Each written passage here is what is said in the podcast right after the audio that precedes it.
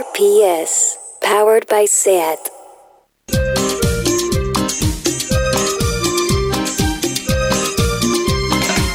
En la cabina de un locutorio estoy intentando llamar para saber de ti. Me ocultas algo, amor, no me dejas dormir. Pude notar tu voz antes de yo partir. Vamos, paisano, vamos. Lo más importante del mundo está en internet y si no está no nos importa. Ciberlocutorio con Andrea Gómez y Anna Pacheco. Que iba a experimentar más que sueño, pesadilla del que quiero despertar. Contesten pronto ya que estoy llamándoles. Sueno ocupado y yo ansioso de tu voz que vine haciendo mal para aguantar dolor. Maldita soy. Bienvenidas al ciberlocutorio. Hola Ana. Hola, ¿qué tal? Aquí estamos una vez más en este nuevo ciberlocutorio. Soy Ana Pacheco, aquí a mi lado tengo a Andrea Gómez y hoy nos acompaña nuestro queridísimo Rob Roman, que hace mucho tiempo que no coincide con nosotras y que se ha olvidado lo mucho que nos saltamos el guion. Te pedimos perdón. Nunca nos, ya. nunca nos había visto de mañana así con un café con No. leche. Creo que se sorprenderá. Se sorprenderá porque hemos cambiado a mejor. A creo. mejor. El confinamiento nos ha hecho mejores. Somos sentido. unas malditas maduras Sí, ahora. Sí, sí, sí. Eh, hace unos días estábamos Ana y yo haciendo una videollamada para el festival em, Carballo Interplay en Galicia y aquí estamos hoy un lunes a las 12 de la mañana. Así es, yo empiezo a encontrar el gusto a este horario matutino de sí, ¿eh? carajillo. Yo ya estoy adaptada a esta nueva vida. Eh, ya está, alegría. Los lunes empezamos con. Todo ha cambiado mucho, todo ha cambiado mucho. Somos el horario de las jubiladas también. El Sin- horario, el horario fatal, en realidad es, Sí. supuestamente es un podcast de diversión y estamos aquí Con un café em, con leche. un lunes por la mañana. Próximamente el ciberlocutorio será desde una oficina de Hacienda Sepe. para subir la diversión. Sí, o ciberlocutorio SEPE. Ahí, en la cola, ahí estamos. Em, bueno. Ah, ojo, ¿Qué? 30 de noviembre. ¿Qué? O sea, estamos apurando finales de noviembre Sí, nosotras. sí, sí, sí. Em, ¿No te da un poco de vértigo diciembre 2020? En plan, entrar ya lo que vendría a ser recta final. Me da mucho miedo. Último yo siempre mes. tengo miedo, además. Esto me da mucho claro. miedo. Coletazo final de este año que no se sabe ya por dónde. ¿Qué más nos deparará este do- 2020? Yo te tengo que explicar cómo veo, ¿vale? El diciembre. Diciembre es como cuando a un niño pequeño le das golpecitos en la espalda para que saque los gases esos que tienen mal, mal puestos.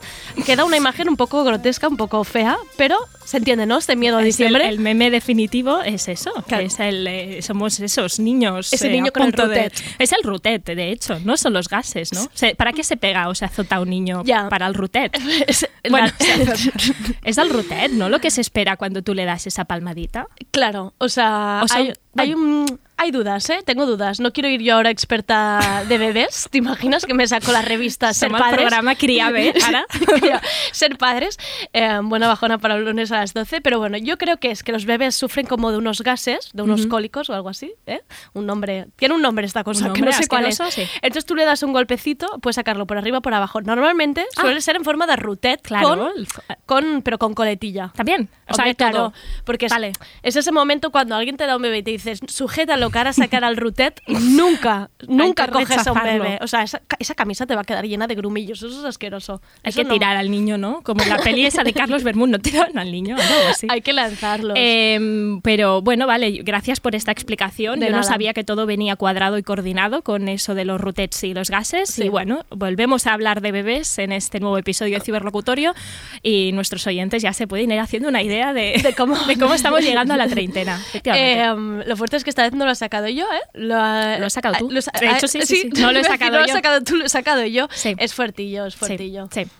Eh, pero yo el otro día, Andrea, aparte de esto de los bebés y, y el rutet, yo creo que tú dijiste que podías llegar a tener nostalgia del año 2020. Lo, lo pusiste en algún lugar. Sí. Esto yo lo vi. Bueno, me, me sentí atacada en Twitter, como siempre me siento interpelada y atacada por cualquier Ajá. tweet que no tenga nada que ver conmigo, pero bueno, no es nostalgia bien bien del 2020, ¿no? Es yo, en realidad, o sea, mm, vivo la nostalgia. No tanto del 2020, sino que yo me siento anclada. O sea, yo siempre, Habitas cualquier tiempo, sí, cualquier tiempo pasado siempre fue mejor. Entonces tengo nostalgia incluso de cosas que no han pasado, ¿eh? Quiero decir, Claro. yo me las invento. Entonces me sentí insultada por un tuit de Ibai, porque usaba la palabra mierda muchas veces. Y Ibai decía lo siguiente: La nostalgia es ese sentimiento de mierda que te hace echar de menos momentos de mierda convenientemente procesados por tu incapacidad de entender tu pasado. Claro. Claro, yo leí incapacidad capacidad de procesar mi pasado y dije, yo, presente. Soy yo, pero no me insultéis de esta manera. Claro, claro, claro, claro, ya te entiendo. Yo te diré que estoy también en la corriente del 2020 es una mierda, Sí. aceleremos el cataclismo, soy una aceleracionista del desastre y del colapso, Andrea, como tú y bien sabes. Y hay una parte de mí que no quiere que se vaya este año 2020 y que se vaya esta sensación de que todo está muy mal. Ya. No quiero superarlo. Ya. O sea, no quiero superarlo. Entiendo todo el virus, que, me- que es una pena el virus y me da miedo el virus y todas esas cosas que ya sabemos. Pero hay, hay un punto de mí que no, no quiere seguir avanzando hacia el 2021 y luego hacia el 2022 y que los años sigan pasando. Yo estoy más en posición fetal, atrincherada en mi habitación, no quiero salir, no sé qué hacer, no quiero que siga pasando nada. No, a, ti, sea, a ti te va bien un poco estar inmersa en el caos. Sí, sí, ese sí. contexto Este- este- te, te da, te, da te, te deja vivir a gusto.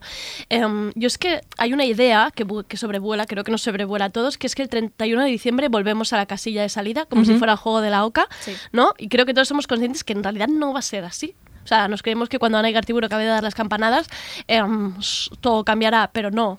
Em, yo creo que es nuestra mente que nos está jugando pues una mala pasada, ¿no? De decir, bueno, no os preocupéis, el 1 de enero de 2021 todo se soluciona. Y no. No, no, no, nos hemos de no, reír no. porque esto no va a suceder. No, no, no, en absoluto. De hecho, es que, bueno, es- primero, este año quizás Sandra Berneda la que nos da el año, ¿no? La- ¿Ah, sí? Va a hacer las campanadas, no, Ah, no no en televisión española, ¿eh? Ah, vale, Pero vale. creo que nosotras, después de lo que hemos hablado de la Isla de las Tentaciones, Se debemos seguir a Sandra. se lo- ¿Y Se lo debemos. ¿Está ella sola o No, no, quién? entiendo que le habrán puesto a alguien, no lo sé. Con no. Tom Bruce, ¿te imaginas?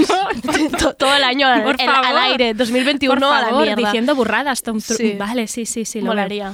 Eh, en fin, que no, que no os queremos deprimir más. Eh, somos la auténtica motivación. Somos un coaches. Somos eh, coach de, para veniros arriba, pero no, que todo, todo, todo irá bien. Arrancamos este nuevo episodio del ciberlocutorio, Andrea, ya está. Yo creo que no- nos podríamos proponer para que nos llamen, si alguna empresa, marca o, o familia en realidad quiere que vayamos a hacerles de coaches y aportar esta felicidad y entusiasmo que tenemos, eh, nosotros vamos. Sí. Arriba diciembre y arriba el ciberlocutorio.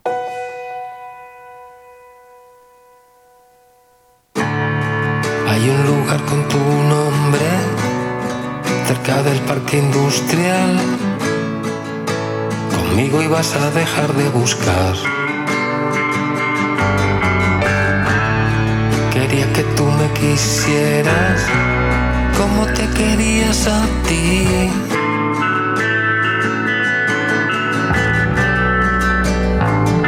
Y cogí el tren, estación. Y en mi interior iba creciendo una flor, recuerdo de un tesoro. Si te iba a ver, la línea azul de las estrellas me iba curando la cabeza. Si te iba a ver, siempre estaría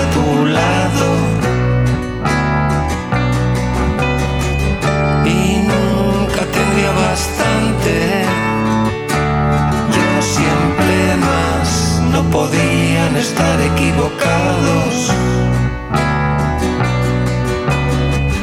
Los que habían ido a pasar en la ciudad celestial, la tarde al centro comercial.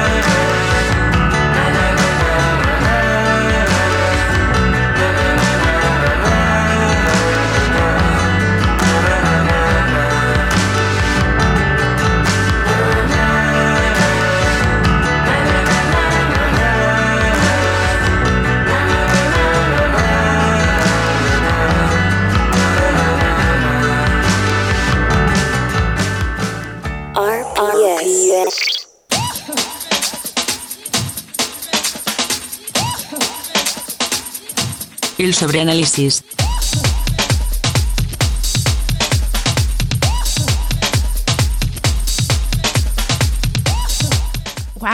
Bueno, hemos subido, estamos, ¿eh? Estamos subiendo ya. Yo, yo justo estaba pensando que la estrella de David, eh, ¿cuándo vamos a sobreanalizar sus canciones? Tendríamos Ya, que un, traer un episodio, un episodio entero con solo. David Da- hablando de esto. todas las canciones. Todas, todas. Uf, qué tristeza, Cada una de ¿eh? ellas. Sí, sí, nos Venga. hemos puesto románticas y ahora lo vamos a, a subir un poco.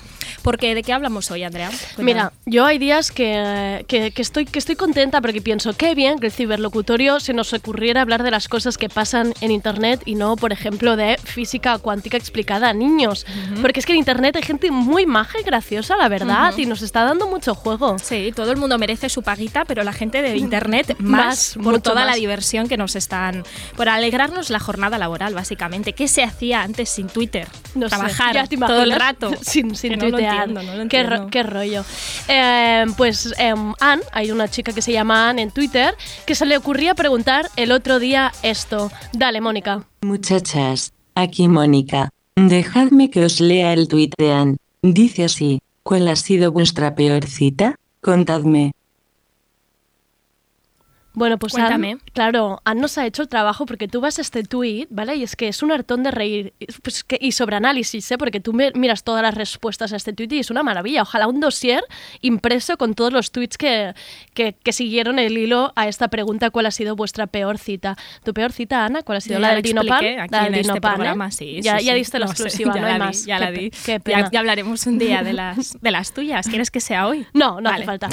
Dale, Mónica, una de las respuestas que recibió este tweet. Esta es una de las respuestas. Se encontró con su ex y volvieron delante de mí. Bueno, esto, este, este tuit necesita un ampliar más. Cuéntanos cómo sucedió, cómo se, se restablece una relación delante, delante de ti. Esto, esto es, esto es, esto es lo peor fuerte. que puede suceder, ¿no? Es mucho peor que se equivoquen de, de nombre, ¿no? Y te digan otro nombre pasado. Yo creo que sí, que esto, Esto- sube a la escala top one, Sí, top, top sí, one sí, de cosas horribles. que te pueden pasar. Te he de decir que a mí en realidad esta idea de cita me gusta. Me gusta porque es como... Pero tú- esto no es una cita, esto es una cita con la otra. bueno, tuvo una cita y apareció Ya, la ex por delante y y, se fueron. Claro, o sea, tu idea Ya. original era una cita, luego se convierte en, un- en una puta pesadilla, pero, pero era. Yo he de decir que me gusta porque es como tu peor temor que tienes, pero ya está sucediendo en tu cara. Claro. Aquí no hay el típico... No hay mentirijillas. Es No. como el ya lo sabía, mayúsculo, que te dan ganas de darle golpes a la gente por ahí y decirle, ¿ves? Y es que ya lo sabía que iba a suceder. Claro, la pregunta es, ¿dónde ocurre esto? Yo en mi cabeza me lo he imaginado en mitad de la calle, pero no sé, Sí, como un encuentro, bar. ¿no? Fortuito Claro. entre estas personas. Él se da cuenta y lo ves en su cara que la sigue queriendo. Claro. Sería algo así, ¿no? Claro, tú una cosa imprevista en la calle. Tú Ese- estás en la calle y la ves, porque además lo has investigado, sabes Sí. que, se- que esa persona Tú es sabes ex, lo que está sabes que pasando. sabes que se está acercando, sabes Sí. que va a suceder. Y bueno, sucede. no, no me desagrada, ¿eh? No No, me desagrada que, que ocurra esto. Y otra persona explicó así su peor cita. Me dijo vente a dormir a mi casa a las 5 am. Y estuvo dos horas enseñándome su pueblo en Google Earth. ¿Qué le pasa a Mónica? Mónica, Mónica se a emociona con según qué pronunciación. Eh, se, se ha emocionado. Sí, pero he de decir que a mí esta parte de enseñar, que alguien te enseñe su pueblo por Google Earth, me parece una cosa entrañable, de persona maja, de persona que está proyectando en ti un futuro juntos en su pueblo. Es una buena persona. Quien te enseña su pueblo por Google Earth no es alguien malo, no, No, hay maldad en ese pequeño gesto. Puede que estéis cansados porque sean las 5 de la mañana, sí, pero él quiere enseñarte la plaza y la fuente donde iba de niño a corretear. Ojalá con un colacao hecho, ¿eh? Te prepara Es un que, colacao y te claro, dice... A mí esto me gusta. A mí ¿Quieres esto ver me mi gusta. pueblo? Las personas con pueblo son muy importantes y esta persona puede darte, puede proporcionarte un pueblo. Yo es algo que busco. ¿sabes? Sí, sí, la verdad es que esto es, Ana, es- esta cosa es- tiene un, un peso muy fuerte para Mm. Sí, ella. el porque yo no tengo pueblos. pueblo, entonces Ya. le doy muchísima importancia a la gente con pueblo. Se lo Sí. quiero, se lo, lo quiero para mí. Y lo quieres agradecer. No, está Sí. bien. Está bien que- que sea una variable a tener en cuenta. Sí, sí, sí, claro.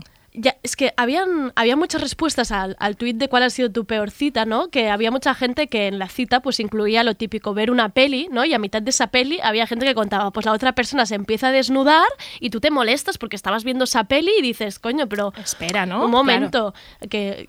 Pero luego también hay otras personas que es como, bueno, pero hemos venido a esto, ¿no? Están los dos tipos de personas. Los que van a una casa buscando mambo y se encuentran con el Google Maps dando vueltas en plan, pero ¿qué es esta pereza? Y en cambio están los otros que dices, bueno, pues a, a mí me habían dicho una peli, me prometiste peli yo quería peli. Yo he de decir que para esto soy muy literal. Tú O sea, quieres pelis y a ti, claro. ya- Claro, ya- o sea, yo, yo, por ejemplo, toda esa época, ¿no? Esa época, como si fuera ahora, tuviera 83 años, pero esa época de ir a- al cine a tener una cita Sí, y a claro. manosearse. Esto no. No lo Es entendía. una en falta plan, de respeto a la película. He pagado mucho Ya, dinero por pero- esta entrada. Pero éramos jóvenes. ¿Qué, Ya. te- qué íbamos a hacer? Pero es que había veces que el tocamiento de tetas no era mucho mejor que la trama de la película. Entonces, eh, Claro, claro, esto es decir- esto, hay que superarlo. Si vas a hacer algo, supera, pues, supera sí, la película. Supérame la trama Supera de la Avengers, película, no me sí. vengas ahora... Con esta, con esta cosita, con esta mano muerta. Claro, fuera. Exacto. Em, cada día más catártico el ciberlocutorio contando nuestros, nuestros pequeños traumas. Adelante, Mónica. Vamos con otra mala cita. Me llevó a los búnkers para mirar el cielo y darme su visión sobre el concepto de Dios, y luego resultó que cada palabra que dijo estaba calcada de un diálogo de Before Sunset. Bueno, aquí está bien, aquí, Esta aquí nos gusta. Está, está bien. Poetas de los búnkeres del Carmel sería una categoría en sí misma, que esto es algo digno de, de estudio. Ah, yo los quiero a todos lo más lejos posible de mí. Hay gente que sigue recomendándote los búnkeres del Carmel. Los En plan, te siguen. lleva un sitio En plan, mira, ha salido en Time Out este lugar, ¿no? Eh, importante. Y, y a mí esto me da... me En la da- época de Novares debía estar eso. El búnker Heavy, ¿eh? petao, Para pedir petao hora. parejitas. Para pedir hora Parejitas debía en- eso. sí. Fuerte. Vamos a imaginar un momento a este, a este chico eh, utilizando los guiones de Before Sunset. La mayoría de personas cuando tienen una aventura o una relación larga y rompen la olvidan. Pasan a otra cosa y olvidan como si nada hubiera pasado. Yo jamás he olvidado a nadie con quien he compartido algo. Porque cada persona tiene sus cualidades propias. No se puede reemplazar a nadie. Que se pierde, se pierde. Cada vez que he acabado una relación me afecta muchísimo. Jamás me recupero del todo. Por eso pongo mucho cuidado en las relaciones, porque me duelen demasiado. Aunque sea el rollo de una noche, no suelo tenerlos porque echaría de menos las cualidades propias de esa persona. Me importan los pequeños detalles. Será una tontería, pero según mi madre de pequeña, siempre llegaba tarde a la escuela. Un día me siguió para averiguar por qué. Me entretenía mirando caer las castañas de los árboles, cómo rodaban por la acera o en las hormigas que cruzaban la calle, el modo en que una hoja proyectaba su sombra sobre un tronco, los detalles. Lo mismo me ocurre con las personas. Necesito los pequeños detalles, son el reflejo de cada uno de nosotros, es lo que echo de menos constantemente. Por eso no se puede reemplazar a nadie, porque todos estamos hechos de pequeños y preciosos detalles. Pequeños, Guau, ¿eh? Pequeños y preciosos detalles. No hemos encontrado el momento en que hablan de Dios, que sería, Que sería el pero, tema. pero este, este tiene. Pero imagínate. Soy muy especial, ¿no? Mira, mira lo que me decía mi madre, que me fijaba en las castañas. Y en las los hormigas. estás ahí en los banques de arriba del Carmel y alguien te empieza a hablar de castañas. y- detalles, y- Andrea. Los detalles. de No, no, no, no, no nos estamos fijando bien. Em, bueno, es súper natural y además yo me lo imagino con pausas dramáticas. Es una persona que lo ha memorizado en casa delante del espejo, se sabe las pausas incluso, sabe cuándo ha de respirar, eh, lo encuentro incluso bonito. Y te digo más, yo creo que a nosotros nos lo han colado, co- tal como somos. ¿Tú crees? Alguien nos debe haber dicho un guion de película o nos ha hablado con letras de canciones, en plan, que te pone letras de canciones de la estrella de David y ni te das cuenta que puede haber pasado. Yo, mira, de la estrella de David me doy cuenta, ¿eh? Me doy cuenta y lo mato luego. Lo mato luego. Con Nacho, con Nacho, Nacho Vegas también, no te olvides. imagínate. Yo creo que nos, que nos pilla en otra época y quizá hubiéramos hecho una boda express. Tú imagínate ahora... eh, um, alguien- Noviazgos, recuerda. Noviazgos, Noviazgos express, express. para el confinamiento. Tú imagínate que alguien te abre ahora conversación en Tinder con letras de Bad Bunny. Porque la noche de noche fue algo que yo no puedo explicar. Estar dando y dándole sin parar. Tú encima de mí, yo encima de ti. Con ese eh. Porque la noche de anoche fue algo que yo no puedo explicar. No puedo ¿no? explicar. Claro. Y pone eh, eh. Y tú cuando ves el eh, dices, a ver si no va a ser Bad Bunny. Eh, yo he de decir que, que- que quedé como una boomer eh, hace no tanto No, cuando me descargué TikTok y en TikTok pasa una cosa y es que las notificaciones que te llegan se parecen mucho a un DM privado. Oye. Y yo, nada más estar ahí cuando llegué, pensaba que estaban ligando conmigo, porque veían mm, como notificaciones de TikTok que ponían, hola Ana Pacheco, te quiero. Y yo, ¿qué? ¿Y qué era ¿Qué estoy eso? haciendo?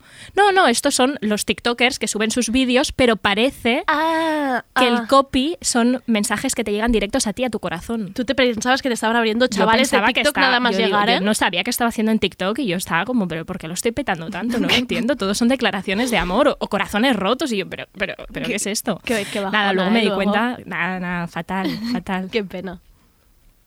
Aquí Mónica, os cuento otra mala cita, me llevó al restaurante donde trabajaba su ex. Bueno, La manera de pronunciar de Mónica ex, ¿eh? Lo hizo muy rápido como que si lo quisiera su ex. ella tiene también sus cosas, Sí. Mónica.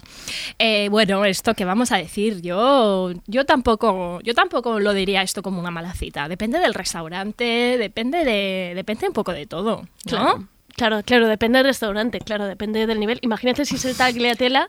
Yo- Imagínate, podría ser el tagliatela. Hombre, pero es que el tagliatela es perfecto para ir con una cita. Sí, en es realidad sí. perfecto. En realidad sí. Es de los mejores restaurantes para, para ser joven y, y- y comerte una pizza. Esto ya... ¿Hasta qué edad se puede ir al tagliatela a tener citas? Lo digo porque quizá ya no podemos ir tú y yo. Sí que podemos, sí, ¿Sí? que podemos, Vale. sí que podemos. Vale, vale. Además está lleno de anuncios por la ciudad porque se va Sí. que les va, les va muy mal a esta gente ¿Ah, ahora. sí? ¿eh? Sí, está lleno, está lleno de anuncios por la ciudad que yo cuando con el patinete los veo y pone te invitamos al primer bocadito y sale un trozo y sale un trozo de pan que pienso Pero a no, ver no. a ver si no nos vas a dar pan tagliatela o sea qué significa Pero bueno, además que se va a ir a comer pasta y pizza, ¿no? Mira, bueno, no eh, sabemos. mm, yo creo que Tagliatella necesita, necesita una, un cambio. Todo esto no está en el guion, estamos improvisando, como con Dani el otro día, estamos buscando marcas. Tag- Tagliatella necesita un Nos cambio necesita. de imagen. Coño, nos necesita, hijos, pero si os tenéis que anunciar como el mejor sitio para ir a una cita. Sí, no, un first date de la ciudad. El first date de la ciudad. sería maravilloso. Claro. O sea, yo me imagino esta persona que tuvo esta cita horrible en el restaurante que trabajaba su ex, pues estaba siendo como el plato de first dates. O sea, pero en vez de una camarera con pinchada, es tu ex y te puede ir puntuando Es perfecto. desde detrás de la barra, cada vez que trae la pizza te va diciendo "Pff, mal, bien. Y nosotras ahí patar la charrada. Patar- Mientras todo sucede. First. Dates es mi programa favorito. Yo Sí. quiero solicitar un trabajo ya desde aquí a First Dates Venga. o a su versión catalana. No quiero trabajar en planta baja, lo digo Hay ya. una versión catalana de First no, Dates? quiero que la Ah, hagan que en la hagan. TV3. Vale, vale, vale. Porque no te animan nuestras citas, que no sea la, la Sí, serie ya. de la que ya hablaremos. Pero necesitamos un First Dates. A la catalana. A la catalana. Pues y yo sí. quiero estar, quiero formar parte de eso. Hay una, una señora, hay una frase que no me olvido nunca de una señora de First Dates que le dijo a Carlos Que lo que buscaba era alguien que se pareciera a su marido muerto. Dijo, ni más ni menos, quiero su misma cara.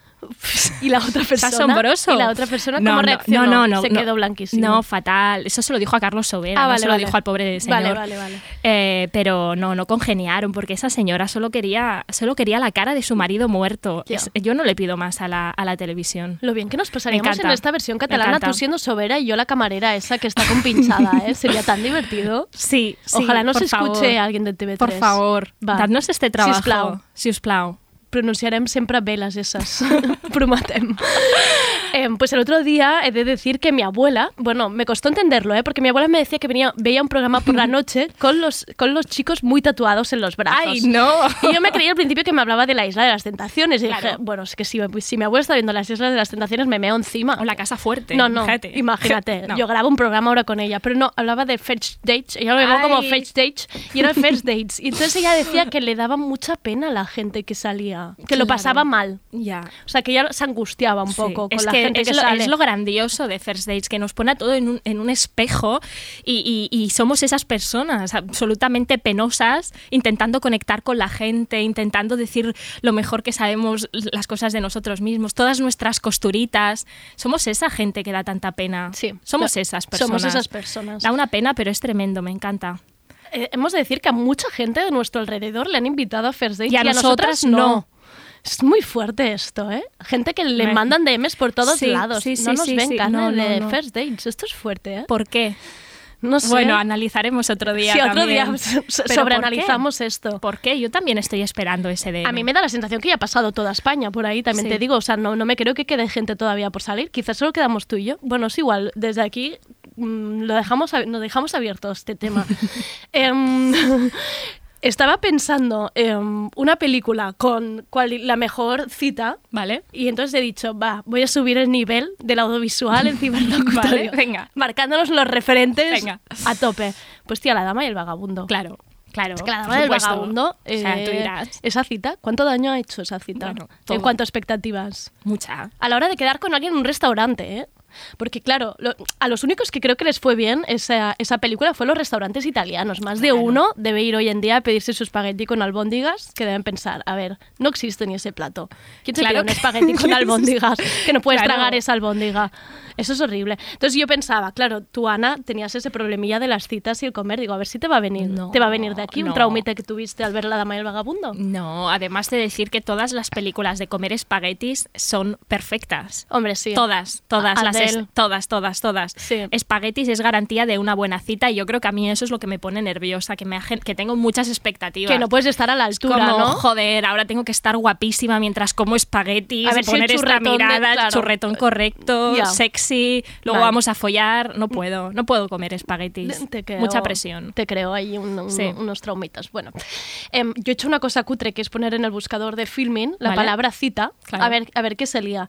Te he de decir que está colgada la serie atroz esta de citas, Citas. la que hemos dicho antes, de TV3. Sí, no, eh, no, no, no era muy buena, no la vi muy, muy pocos, muy pocos. Era fuerte esa, esa serie. Era fuerte porque eran unas casas que dices, a ver, esta persona está viviendo en un, en un loft de 400 metros cuadrados y luego siempre van a restaurantes recomendados por Time Out. Era todo muy extraño. Sí, sí, sí. Bueno, la otra es eh, Love Food de Isabel Cochet. Esta, esta es, es espeluznante. La palabra es terror. Estuve 10 minutos ahí en esa serie. lo intentaste, Lo ¿eh? intenté, lo intenté. ¿Va de, lo ¿Va de gente que tiene citas y come o como Eh, de, sí, no se sabe? sí, muy vinculado a la comida, Tinder, eh, uh, Fuerte, ¿eh? fuerte. Fuerte. No has visto nada igual. Yo no, no la vi. He de decir que todo lo que hace Laia Costa, da igual lo que haga, Claro, como si es un anuncio encanta. de caldo. ¿Tú Yo me lo miro. ¿Tú te crees que eres un poco Laia Costa? Yo, la verdad, me vivo, vivo creyéndome en Laia Costa, pero es un crush bastante fuerte. y La, y la sigo por Instagram y todo. Sí. Creo que acaba de ser madre, te diré. Ah, ¿sí? Me- es que cuelga muy pocas cosas. ¿eh? Pregúntale Pero- a ella lo Sí. del bebé y als rotets. Ay, la podríamos traer también un día aquí. Sí. Pero con esta, con el True este, con el Love Food este, no me... Love Food no me... Todo lo que venga sello Cushioned me da un poco de... Bleh. Sí, lo Ve. entiendo, lo entiendo. Pues sí, no, la serie no está bien. ¿Qué más? Ah, sí, en filming, vale, entonces... Ah, sí, tú pues estabas sí. yendo a... Yo pongo en el buscador la palabra cita, entonces me salió una peli que dije, bueno, esto tiene buena pinta. Se llama Cita Ciegas y es de. Black Edwards, que es el mismo tipo que hizo la peli de Desayuno con diamantes. no, es claro, moca de pavo, no, ¿eh? no, no. Me he subido un poco Es el muy nivel. importante esto. Vale, de la dama y el vagabundo pasamos a Cita Ciegas. Vale. ¿Quieres que te la cuente Es un poco? muy mítica esa película, pero no la he visto, ¿no? Sí, o sea, yo no la he visto, pero sé que es, es- es cita ciegas, ¿no? Cita Ciegas, ¿no? Suena así como peli, peli importante. Quizás inventa ahí la- las citas a ciegas, ¿no? Puede ser, te la voy a contar, ¿vale? En esta peli sale Bruce Willis, ¿vale? ¿Vale? Te tengo que decir, cero sexy, cero apetecible, con una calvicie incipiente. Te he de decir que a mí Bruce tampoco tampoco nunca- soy equipo Bruce, no, Vale, no, no, no, no, ¿eh? no, vale. Por si acaso digo, hay gente que sí. Sí. Pues sale junto a Kim Basinger, que dices, bueno, ella está increíble. Sale con un traje de chaqueta rojo que dices, madre mía, hermoso. Bruce, hijo, retírate, porque aquí no, no has de hacer res. Nada. Total, que como dice el título de la peli, no Ujú. deja ningún engaño, ¿eh? Va No. de una cita ciega, Claro. por si tenías dudas. Entonces, em, ojo el tema de la cita porque te va a gustar el motivo. Vale. Él es el típico flipado currante, ¿vale? Está Ujú. todo el día en la oficina, es de estas empresas que no sabes bien bien qué hacen, como de inversiones, de dinero. Papeles, Mueven dinero, mueven dinero. claro. Sí, un tema ahí muy heavy. Entonces él tiene que estar presentando Excel todo el día, está muy agobiado, no tiene, no tiene vida, Ujú. ¿vale? Digamos. De su jefe, un día le dice, oye, va a venir un empresario japonés al que hay que dorarle un poco la píldora, es muy importante, va a hacer una inversión de, pff, no sé, y hay que darle una buena impresión. Vamos a llevarlo a cenar, tráete acompañante. ¿no? ¿Perdona? Porque se ve que las, se ve que a las cenas estas de empresa hay que ir con acompañante porque ¿Qué? allí, allí en Estados Unidos Cenas corporativas Sí. Con tu pareja y un japonés. Sí. Importante, esto se Van hace. varios, ¿eh? de la empresa son varias Uh. parejas, ¿vale? Vale. Claro, peli del 87, eh, tú imagínate, una cena, cena de curro con parejas, o sea, ¿qué, qué Qué tortura, además, además, además, que a las cenas corporativas no se lleva la pareja. Esto es algo que lo sabe todo el mundo. Siempre hay líos. Siempre hay líos. A las cenas del trabajo no se lleva la pareja. Hay muchos líos, ¿eh? Esto es el consejo. Sí. Pues bueno, Hombre, sí, sí. es que esto, y el- un japonés importante. No, llevas no, ahí, tampoco no lo va, no vale. Y va a llevar a una persona que no conoce de nada, por lo que Claro, estás a mí me recordaba un poco en The Office, que no tienen a nadie, no son peña que no tienen gente con quien quedar, y están todo el día con los del curro, y Claro. pues hay un momento que dices, bueno, pues le voy a presentar a mi pareja. Da bastante pena, te digo. Eh, Pero Pam y Jim nunca se hubieran conocido si Pam fuera con el gilipollas Es de su novio. es verdad. Lo tenía Bueno, escondido en un sí, armario y se presentaba el loco. Claro que sí. Es importante no llevar No llevar parejas cosas. porque no cierras cierras puertas, no hay que cerrar puertas. No, he de decir que O puedes decir no ir a las cenas de empresa. También. Eso también es una opción muy válida. Pero bueno, hay- hay- pero también es importante tener amigos. En The Office es lo que tú dices. Sí. Son, una son, una, son una familia. Ellos de verdad son, Son una- una, familia. ellos sí pueden Ellos decir- pueden decirlo, nadie más. Nadie no más. digas que son una familia. Pero The Office sí. Em, también te digo que no hay nada más bonito que no conocer a los compañeros de trabajo de nadie. O sea, ni de tus amigos ni de tu pareja. O sea, Ni los compa- tuyos, yo los compañeros de, de- de trabajo son de cada uno. No, Sí. no hace falta compartirlos con el resto. No, no, no. Bueno. em, ¿Qué más pasa? sí. O sea, llevas a tu cita esta. Exacto. El hermano de Bruce, que es, un cretino, el hermano de Bruce Willis es un cretino en esta peli. No, en, aquí no hay uno que se salve. Te decir que los hombres, madre mía, en esta peli, de unido. Le dice que conoce a una chica que puede llevar, que es bien maja y tal. Entonces ella es Kim Basinger, ¿vale? Y la tía aparece con el traje este rojo que de puto caes al suelo infarto que no sabes por qué ahora Kim accede a ir a esta cena con este señor japonés, ¿eh? Te lo digo. Pero, o sea, el, el asunto es llevar a un pibón para impresionar al japonés y a tu jefe, ¿no? El Tema es, es eso, ¿no? Eran los, los 80, ¿no? Eso seguro que sigue pasando ahora, pero bueno, yo no lo estoy viviendo. Por no me suer- están invitando por los japoneses. Ni- no nos invitan ni a first dates ni a cenas Pero corporativas. Era las, o sea, él tiene que dar la imagen de que puede acceder a un pibón porque eso le da un poco de credibilidad como, como buen trabajador en el fondo. Te ¿no? digo que en, realidad no hay requisitos ¿eh? para el acompañante. Bruce está agobiado porque no tiene vida, solo hace Excel, entonces le, le iría bien cualquier cosa. Pero claro, la peli tampoco no sería la misma. Claro. Tiene que ser, tiene que ser Kim y dices, menuda, menuda cita, ¿no? Porque está Bruce ahí que parece que no se ha duchado y está un poco descompensada la cita. Hombre. También te tengo que decir que he buscado que Bruce Willis en ese momento era el terror de las nenas porque hacía una serie que se llamaba Luz de Luna y yo me imagino que la mitad de Estados Unidos tenía la carpeta forrada Vale, con es su decir, cara. Bruce ¿eh? simplemente tenía que estar, existir y ya sí, funcionaba. Sí, Vale, exacto. Vale. Era un tipo así como guay. Vale, es decir, Bruce quiere demostrar que es un tipo de éxito con todo, Sí. todos sus aspectos de su vida, por eso se trae a Kim. ¿Vale? Vale, entonces la trama de toda la película Vale. va de que el hermano, antes de que se vean, avisa a Bruce que, ojo, con esta chica, que tiene un problema. Que le avisa que cuando bebe alcohol pierde un poco el control. Ay, no. Ojo, y dices, Claro. bueno, como todas, ¿no? A ver si va a ser sorpresa esto. Claro, claro, no, no. Además es que me, me- me encanta la. Si, si va de esto, si va de que Sí, sí, va solo de se esto. emborracha y puede joder la cena. Todo ¿De eso se trata? Sí, de que la lía parda. Me encanta. A- eh, además O sea- es que es muy creepy al principio porque el hermano le dice con sonrisita a Bruce en plan, ojo, que ella se vuelve un poco loca con el alcohol, ¿eh? Un poco loquita. Y dices, ay, qué creepy, ¿no? Vale, pero, me, pero sí, sí, o sea, esta modalidad te llevo, llevo una intrusa a la, a la comida del trabajo y lo jode todo. Este plan es muy bueno. Este Sí, plan sí. es muy bueno, Bruce, te lo has buscado.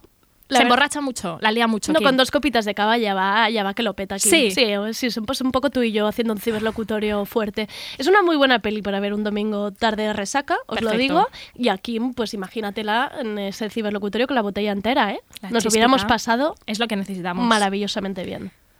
Pues nada, invitadnos a cenas con japoneses, si queréis, Sí, que hagamos sí, esto. Sí, claro. venga.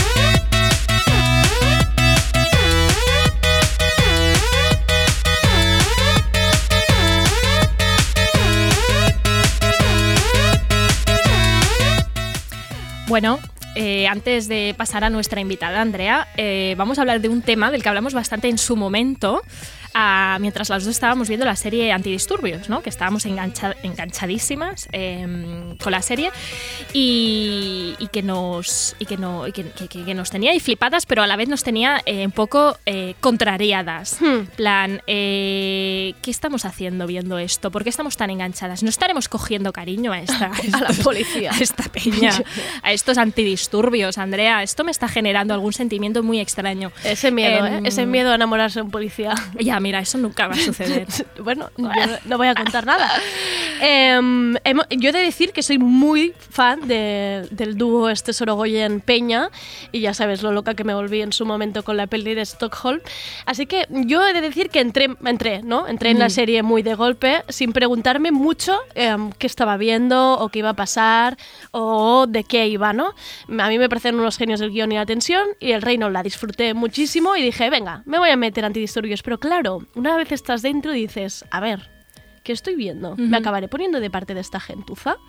Em, Sí. pf, y a partir de aquí dijimos, oye, a ver si em, a la gente le ha gustado mucho esta serie, realmente todos lo hemos disfrutado, es muy redonda. Bueno, bueno, sí, luego hay gente que la Hay está gente que poniendo no. ya a parir porque luego pasa esto que cuando pasa un... Claro, la reposas y dices, Sí. bueno, a ver si, a ver si em, hay que reflexionar un Sí. poco sobre a quién, a quién ponemos Claro. en las series y, y quién son los protagonistas. Sí, sobre todo el, el- la- lo, lo- lo complicado y lo, lo delicado que es eh, hacer una serie desde el punto de vista de la Claro. policía y concretamente desde los antidisturbios, ¿no? Claro. Y de hecho, pensando en todo esto, em, nos hablamos de, joder, es que nosotras mm, nos eh, mamamos bastantes series de policía en nuestra La verdad es infancia. que sí. Eh, es que en mi casa se veían todas. Mi padre, sin ser nada de eso, él, él vivía para el comisario, policías, eh, todo este tipo de series. Erais Nosotras- del, del filtro, filtro policía, todo entraba. todo, ¿eh? todo, todo, todo entraba y todo, no- todo lo veíamos bastante como perfecto. gustísimo. Agustico. Sí, sí, sí. sí. Yo he de decir que no, no vi ninguna de estas el comisario ni nada, pero yo era un poco de Rex, un policía diferente. Bueno. eh, un era un perro, pero le cogías el mismo cariño, ¿eh? ese perro. Espectacular, de domingos por la tarde, Rex, un policía diferente. ¿eh? Era, yo era, disfrutona con esa serie. Es que el perro era muy listo. El perro era increíble. Ese perro era increíble. Ese perro era increíble. Muy astuto. Eh, pero bueno, la pregunta que nos hacemos es eso. ¿Se puede realmente hacer algo desde el punto de vista de la policía sin que ello nos lleve a un blanqueamiento? ¿no? O sea, es un intento condenado al fracaso. ¿Se puede hacer de estas Ya. cosas sin que, sin que acabes conectando, empatizando, entendiendo a, a personas eh, que estructuralmente ejercen violencia y ya está, y es así. Y, y esta es una de las primeras preguntas que nos, se nos hicimos. Eh, le hemos preguntado a Víctor Rodrigo, que precisamente escribió sobre este tema, sobre el blanqueamiento de, de antidisturbios en Nació Digital. Y eh, os vamos a poner ahora su opinión y advertimos desde ya, alerta machito, porque todos los audios que vienen en este bloque de la policía son de pavos, tíos, hombres. No hemos podido hacer nada para evitarlo Arriba la testosterona. ha sucedido, así que eh, os pedimos ya disculpas. A ver qué nos dice Víctor. Yo estoy convencido de que se pueden hacer series y películas retratando al cuerpo policial sin llegar a un blanqueo descarado. Es decir, no, no es que se puedan condicionar, es que se ha hecho. Y, y para mí, creo, todo radica en tres ejes principales. El primero es que qué tipo de cuerpo policial retratas, porque eso dará pie a un mayor riesgo de blanqueo o simplemente el contenido será blanco de por sí. No es lo mismo explicar cómo trabajan los de narcotráfico en The Wire, los policías corruptos en, en The Shield o, los protagonistas incluso de, de la británica, de, de Line of Duty. Además creo que hay que añadir en qué tipo de personajes basas tu trama que no es lo mismo una generalización, aunque les pongamos nombres y apellidos, de agentes como los de antidisturbios, que crear ficción sin basarte en ninguna realidad. Es decir, no retratar estrictamente nada y crear personajes principales que van evolucionando y tal y convives con ellos. No sé si el problema radica en que en este país las fuerzas policiales han gozado mm, de una especie de, vamos a llamarlo así, de inmunidad en el audiovisual, a la vez que se tapan todos ellos con una manta de piel fina inmensa que cualquier cosa que no sea los hombres de Paco pues es una herejía y hay que quemarlo en la hoguera.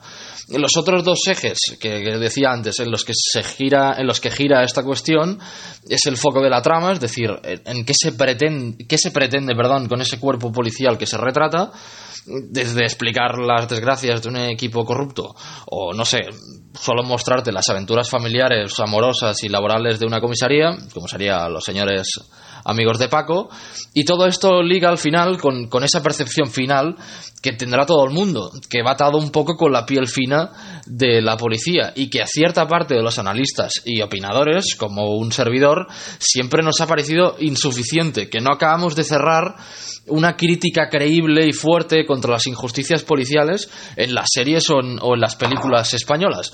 Aunque creo que con antidisturbios, ah, valga decirlo, nos hemos acercado muchísimo.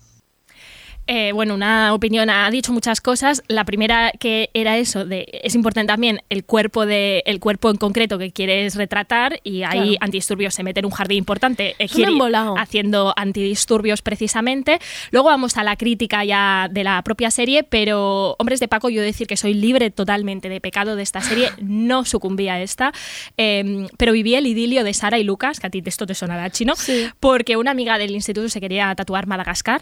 Y, y no paraba de repetirlo. Yo entiendo que esto es algo para, esto significa algo para la gente de la serie, así que ahí, ahí lo lleváis. Yo solo sé que la, la tía no para de decir Madagascar. Ahí lo lleváis Los hombres de Paco. fuerte ese tatuaje. Bueno, es como si ahí yo me hubiera dado por tatuarme algo de Upadens, tipo Sí. morenita, muchachita. Algo así, Podría haber algo así, pasado. podría algo haber así. pasado. Atención, atención eh, a este fragmento de los hombres de Paco que vamos a escuchar ahora, que parece un vídeo corporativo de reclutamiento de la Que policía. quizá lo era, ¿eh? no sabemos Era hasta qué punto estaba metida la policía Era esto. Y esto, esto es importante para ver un poco cómo estas series en realidad hacían como de, repro- Claro. de reproductoras eh, ideológicas de los aparatos del Estado.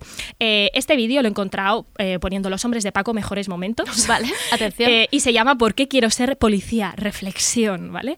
Eh, y para que veas, para que te hagas un poco la idea de, la, de los comentarios que hay en YouTube, pues bueno, verás que esto, este vídeo animó a muchísima gente a ser policía. Este vídeo es, es la semilla que generó, que generó policías muchos que hoy nos zurran. Que hoy nos zurran, ¿eh? Escuchemos. A ver. ¿Por qué quiero ser policía? ¿Por qué quiero pasarme la vida corriendo detrás de una sirena? Cuatro. Esta es Sara, que se ve que ¿Por luego quiere quiero ser policía. el sitio del que huye la Vale. gente? Cinco. Que era Michelle Jenner, ¿te acuerdas? Sí. Sí. Tensión, ¿Por qué ¿eh? quiero estar donde hay problemas? ¿Por qué quiero estar donde hay problemas, no? Pam. Donde nadie quiere estar. Wow, Una oficina, oficina cualquiera, también te digo, Donde ¿eh? hay miedo. Donde hay miedo. Sangre. Bueno, sangre no, claro. Muerte. Son héroes. ¿Estás hablando de una comisaría? Sí, está. ¿Hay sangre y muerte en una...? Vale, ojo. A nadie con dos dedos de frente le gustaría trabajar en algo así. No, claro, Nadie. nadie. Tú lo has dicho, Michelle. Entonces, ¿por qué quiero ser policía? Eso, eso, eso, vamos, vamos. Dinos, Sara. Pam, pam. Estoy muy nerviosa. ¿Qué va a pasar?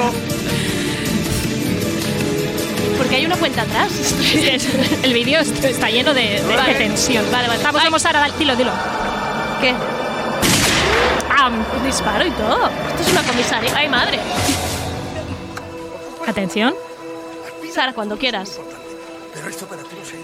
Bueno, están pasando cosas en la comisaría. Están apaleando a alguien. 200 motivos Espera, para dedicarme a otra cosa. ¿200? Para matricularme en la carrera de, De derecho, quería hacer derecho. Para conseguir un trabajo con horario de 9 a 3 y un mes de vacaciones. Bueno, ya nos contarás Es cuál que es sois ese. unos sacrificados, ¿ves? Tú te das cuenta de lo que están un queriendo decir, con ¿no? pagas extras, Ah, hasta por es que pobres, pobres. Una vida corriente. La vida que quieren mis padres. La vida que quiere todo el mundo. Temazo, ¿eh? Lo va a decir porque quiere ser policía. Vamos, Estoy vamos a acercarnos. Cuando quieras, Sara. Lloros, llantos. ¿Qué es eso? Es duro ser policía, te lo está diciendo este Sí, sí, en esa comisaría están pasando cosas. ¿Por qué? No sé si es alguien que está follando o le están pegando. Dilo. Que quiero ser policía. Ah, ¿por qué?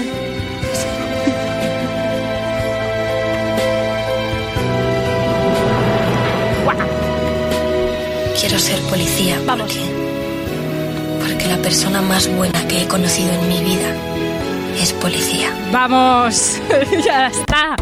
Ya lo ha dicho, ya lo ha dicho. Pero que eso está bajona.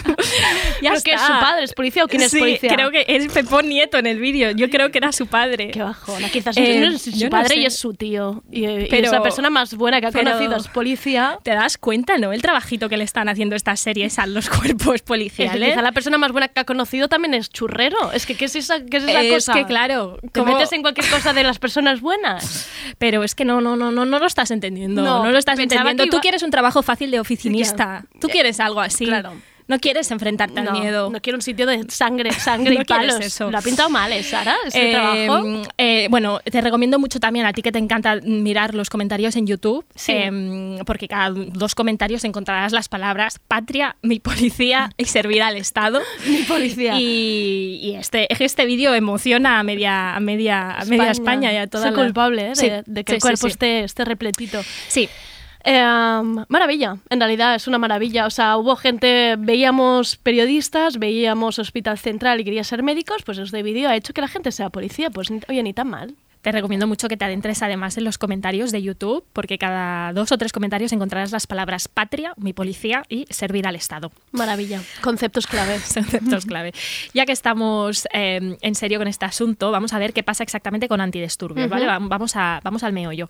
Y eh, hemos preguntado a Aitor Earth en Twitter, una persona que está muy vinculada a los movimientos de barrios sociales, al sindicato de vivienda, y eh, que nos, nos gustó como rajaba de la serie en Twitter. Decía, yo veo la serie con terribles nervios y chillando a la pantalla, lo miro con los compañeros de piso como un partido malo del Girona. es dona en un context totalment despolititzat i això és molt problemàtic perquè clarament la sèrie ens intenta mostrar que, que, que, que, és una cosa real, no? és una sèrie realista, diguem-ne. I clar, eh, vull dir, clarament la, els cossos de policia estan, estan polititzats. Um, no hi ha cap símbol d'espanyolisme, en realitat no veiem cap, cap tipus de bandera espanyola, um, ni tan sols de l'extrema dreta. És més, un exemple, un cas molt paradigmàtic és quan fiquen un, un, un micròfon sobre la, la furgoneta de, de la unitat d'antidisturbis i veiem a sobre una sèrie d'enganxines que són de, de, de, de tots els espectres polítics, no? Hi ha feixistes, hi ha anarquistes, n'hi ha pro-LGTBI, Llavors no, no sé exactament què és el que ens estan volent dir els guionistes, que hi ha gent de tot i es porten tots bé.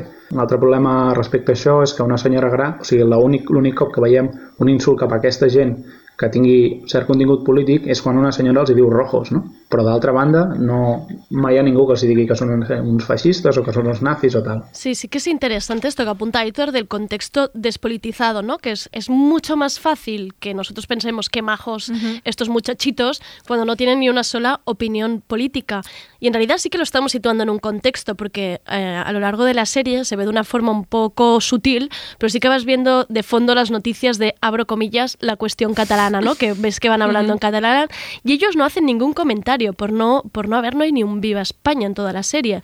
Quizá también está en nuestro imaginario que el cuerpo de la policía está opinando todo el día sobre la unidad de España por culpa de los tweets de la cuenta de la Guardia Civil eso, en. Twitter, Claro. ¿no? Sí, sí, sí, Esas, fotos que hacen así como de PowerPoint con Esos una bandera de España, ese montaje. A ver, que quizá pues no están opinando todo el día, pero es raro. Rarito, ¿no? Es Rarito, rarito. rarito para, para invertir tanta energía. Por cierto, que la UIP también tiene su cuenta de Twitter no oficial con sus banderitas de España, que esto hubiera estado bien que se incorporara en la serie, ¿no? El, El tuitero. personaje, el tuitero, el tuitero, el tuitero loco, tuitero loco facha. Ah, bueno, pues sí, eso, que no es raro que no escuchemos ni pues ni, ni el la por ellos ni un sucedáneo ¿no? de eso.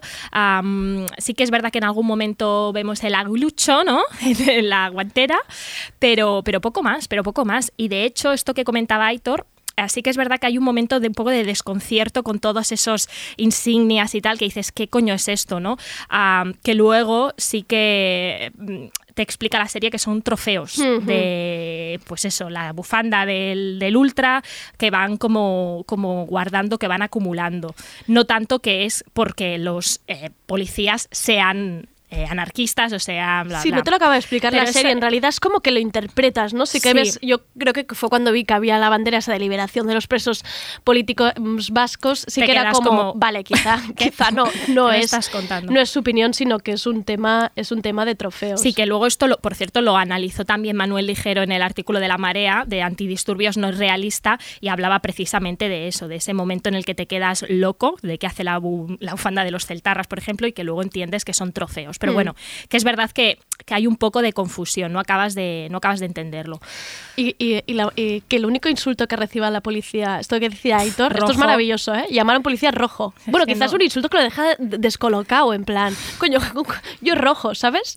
No me lo habían dicho nunca, está bien. Sí, sí. Eh, eh, son interesantes estas, estas reflexiones que hacía, que hacía Aitor. Luego, otra cosa eh, bastante real es el momento ese en el que se ve la brutalidad policial, que es cuando zurran a los ultras en el partido de fútbol.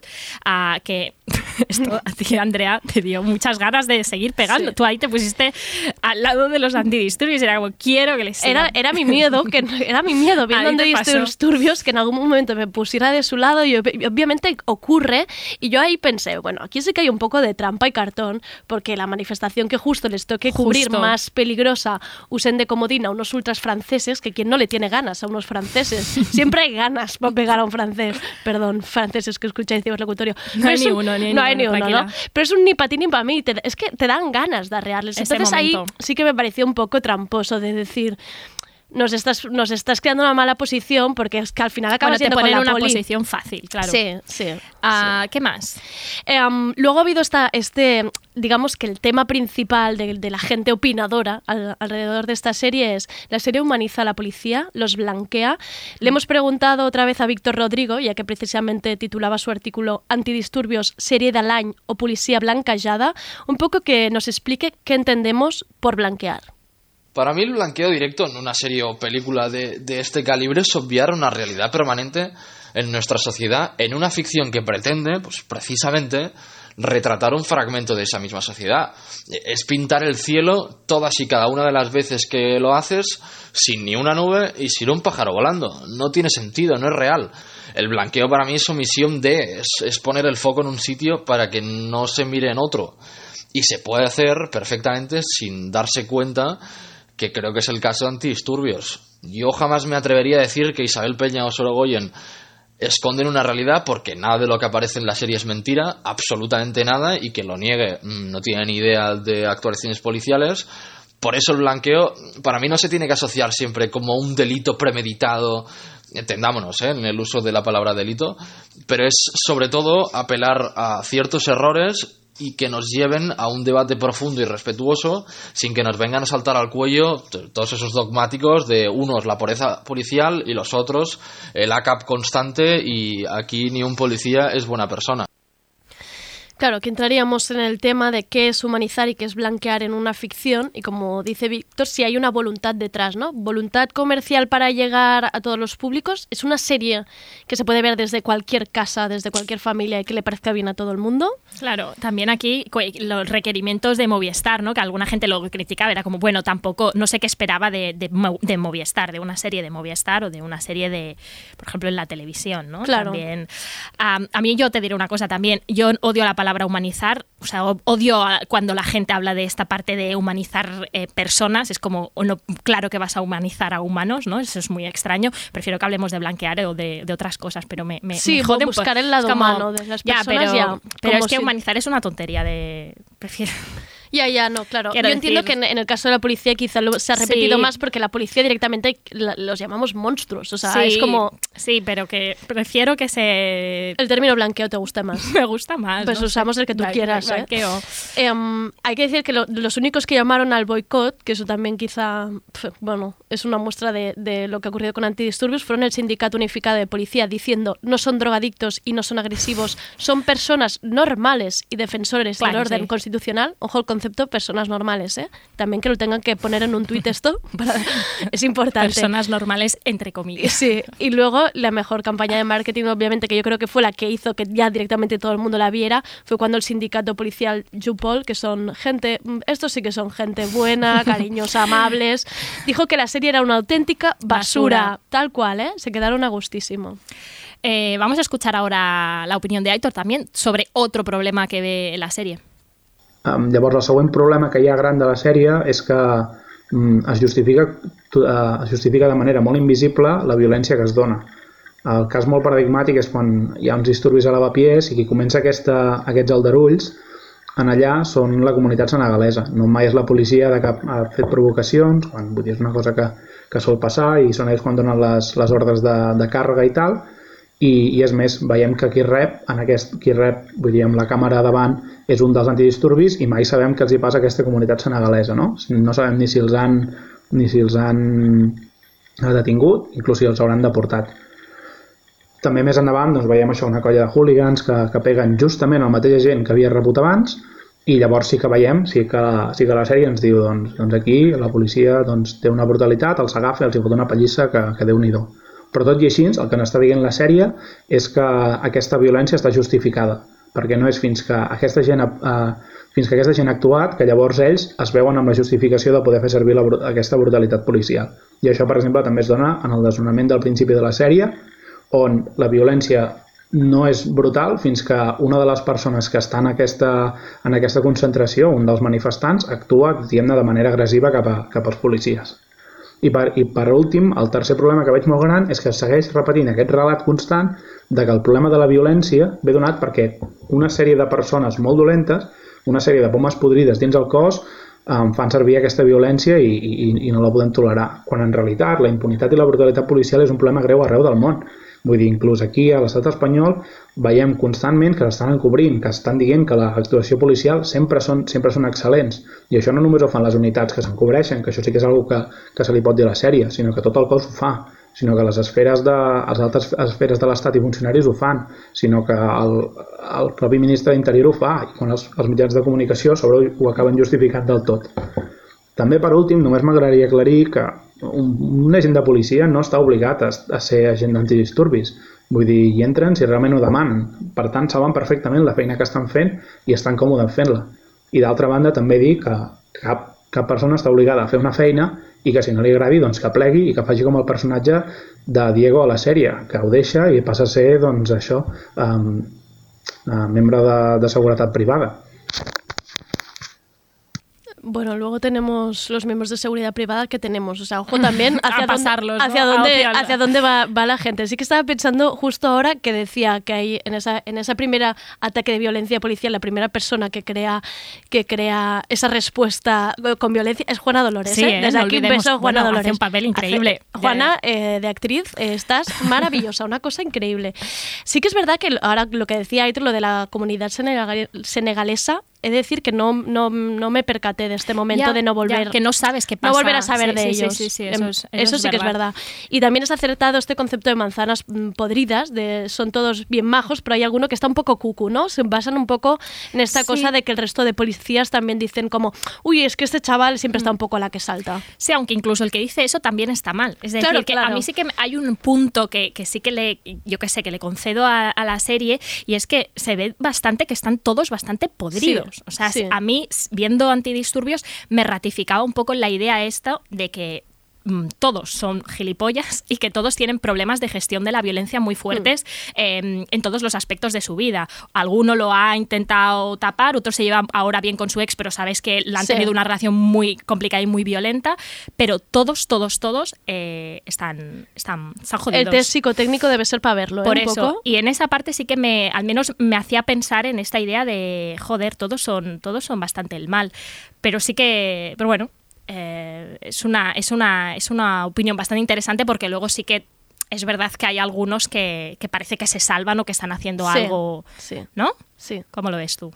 Sí, sí, sí que, sí que tenemos este, este mismo que decía, que decía Aitor, que es esta persona que dice que está en el cuerpo de antidisturbios para hacer el bien, ¿no? Bueno, Porque él quiere, sí. quiere, un, quiere ayudar a la sociedad. Bueno, ya te explicaré yo dónde podrías es estar, dónde podrías estar para ayudar a la sociedad. Sí, em, Aitor también hablaba de que la ficción puede tener problemas para a, abordar la- los problemas estructurales de una realidad, ¿no? Y esto, en relación a esto, nos lo ha explicado también Ibai y Guillermo Zapata, ah, de la productora Mugunzu, que también se han querido mojar en esto.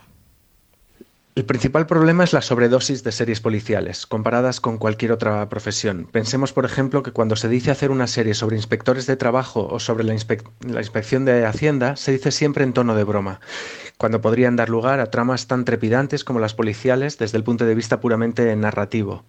Otro problema es que es muy complicado hablar de temas estructurales en lo audiovisual y así debes partir de una, de una, convención y es que la función de la policía es cumplir la ley. La realidad es mucho más compleja que eso, pero la realidad no cabe en la mayoría de los productos audiovisuales y por eso casi todos los personajes de policías se dividen entre los que cumplen la ley y los corruptos o en muchas ocasiones los que incumplen la ley y desobedecen a sus superiores en pos de un supuesto bien mayor que es resolver un caso complicado. Y ello casi siempre da lugar a que la policía como institución no se problematiza más allá de los comportamientos individuales y de los personajes eh, que son muy planos, o buenos policías o malos policías. En el caso de The Wire sí problematiza su función en torno a su funcionamiento. Pone sobre la mesa distintos modelos policiales, pero creemos también que hace falta eh, o que vale la pena poner en valor lo que está haciendo Brooklyn 911, que aunque es una serie de comedias, sí que lleva un tiempo intentando buscar otros enfoques u otros ángulos, hasta el punto de que las tramas puramente policiales ya casi han desaparecido. Ya no hay tramas del tipo el caso de la semana, sino que ahora hablan de cuestiones diferentes, como por ejemplo una orden que da un superior blanco a un comisario negro que la rechaza porque no tiene en cuenta el impacto de la comunidad, etcétera. Y respecto a antidisturbios, creo que es un buen retrato de las masculinidades, todas tóxicas, pero me sobra completamente la trama de los asuntos internos, de asuntos internos, porque no me la creo. Es decir, la experiencia nos dice que asuntos internos es un elemento más para garantizar la impunidad policial. Y en ese ejercicio de fantasía, o sea, ese ejercicio de fantasía que hacen con asuntos internos, me saca completamente del realismo que creo que buscaba la serie al retratar la UIP. Muy interesante, ¿eh? ¿eh? No hemos presentado antes a Ibai, le hemos dicho Ibai como si todo el mundo lo tenga que conocer. Es Ibai Arvide, un tuitero, un tuitero que nos dice cosas de Grecia, desde Grecia. No, pero él también es fotógrafo y ha estado muchas veces en primera línea. Ha corrido mucho delante de la policía. Exacto, sabe, los ha visto ahí un poquito de cerca. nunca nos habían mandado una nota de audio escrita a cuatro manos. Esto es muy interesante. Exacto, el otro también estaba Guillermo, Zapata. Muy interesante. Em, eh, ha dicho cosas muy, muy acertadas, creemos. Em, eh, por ejemplo, Ibai dice, vale, pues en, quizá esto es un retrato de las masculinidades, todas tóxicas, pero no es un retrato fidedigno realista, que es lo que se pretendían eh, supuestamente eh, Sorogoyen eh, bueno, y el equipo que, ideó la serie, ¿no? Ah, y claro, esto sí la trama de asuntos internos. Esto lo ha comentado gente, es, interesante, porque claro, yo pensaba, viéndolo de asuntos internos, piensas, Vicky luego, el 1 de octubre, ¿cuánto trabajo se le giró? A esa persona. Luego en Cataluña, claro, con todo el tema de los ojos. Si ella hace toda esta investigación por, por, por lo que ocurre en Madrid, imagínate luego el eh, trabajo que se le giró a asuntos internos. Iba desbordado. Pero bueno. Pero, pero sí, y esta idea de que había personas comentando la serie diciendo todo bien, pero me sobra la trama de asunto, la trama puramente policial, ¿no? Todo ese caso. Eh, Esto es como la parte más ficcionada, ¿no? Entendemos la parte más de imaginación, más de, más de película. Ojo, cómo. Y de Wire, ¿eh? claro. ojo, ¿eh? Te lo iba a decir, cómo nos ha quedado esta sección de fuertecita de machos.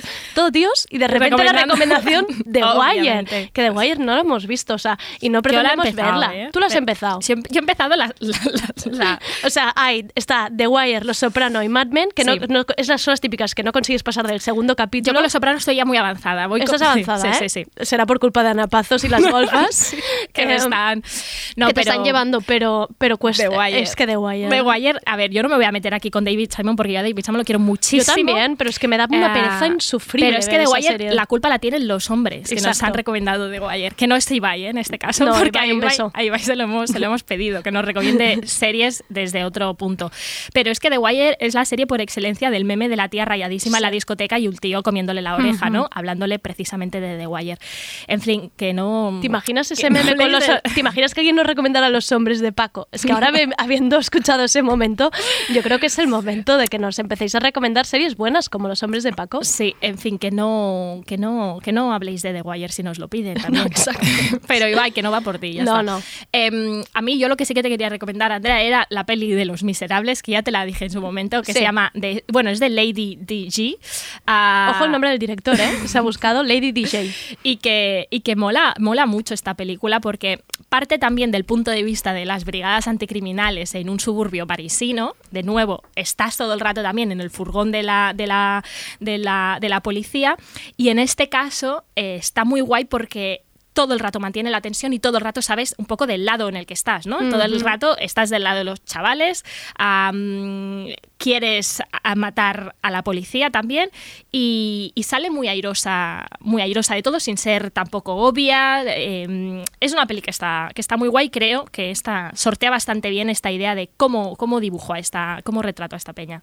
Sí, claro, aquí fácilmente se pone en el, en el otro lado. Es una peli buenísima, me la recomendaste, eso es verdad. Está en, en Filmin, la podéis ver. Ojo al poner en Filmin Los Miserables, porque os puede salir la otra, que es la de Hugh Jackman y Anne Hathaway cantando todo el rato. Eso es que esa peli, yo no la he podido ver, esa peli. Esa peli es agobiante. ¿No? Te lo digo, mira, mi Yo la- padre, mi padre fue con mi hermano, se pasó como tres semanas cantando las canciones, pero sin parar, las canciones estas de, de Jean Valjean, que es que, Claro. que es que me da... El musical, ¿no? También. El musical, pero que esa canción, esa peli, eso es atroz. O sea, esa peli te hace sufrir todo el rato. Pues mi padre se compró el CD cada viaje en coche que nos ponía o Los Miserables o, o esto que está que va a sonar ahora, que atención, ¿eh? es que estoy de los franceses. Claro, luego porque para que no pegara a los franceses. Pobre Francesc. Esto. Los niños del coro. Esto te lo ponía tu padre Dos en el discos, coche. Los miserables y los, y los Claro niños sí. del coro. Eh, um, no hagáis que vuestros padres vean canciones que puedan cantar luego porque os arrepentiréis. No, ahora en serio. Nada que ver esto con los miserables de No. lo que pero claro que sí. Porque no os equivoquéis, porque Sí. están las dos pelis en filming Eso. y que ahora no se crean que, Eso, que eso. estamos recomendando la otra peli de, de cantar. Mirad la, mirad la buena, Sí. la de la policía y, y los niños que zurran a la policía. Sí, Eh, también decir que esta peli eh, está hecha por un director que nació en el mismo barrio que, de- que retrata y, y yo creo que esto tiene algo que ver también, claro. Él en las entrevistas dice una frase que es siempre he considerado mi cámara como un arma y la he usado para vigilar mi vecindario y protegerlo. Wow. O sea, está haciendo cine también para, para, para proteger a los Mm. suyos. Que esto yo creo que también te, par- te pone en, un- en una cosa distinta. Si al- vemos, por ejemplo, algunas entrevistas de Sorogoyen, él, él ha contestado que él quería pues, eh, hablar de una parte de la sociedad que muchas veces tiene una mala imagen, hartamente estigmatizada, que quería buscar como esa parte más humana de aquello que desconocemos, ¿no? Eh, compara esto, ¿no? Como esta, con esta idea de proteger y vigilar a los tuyos. Creo que esto, esto marca también.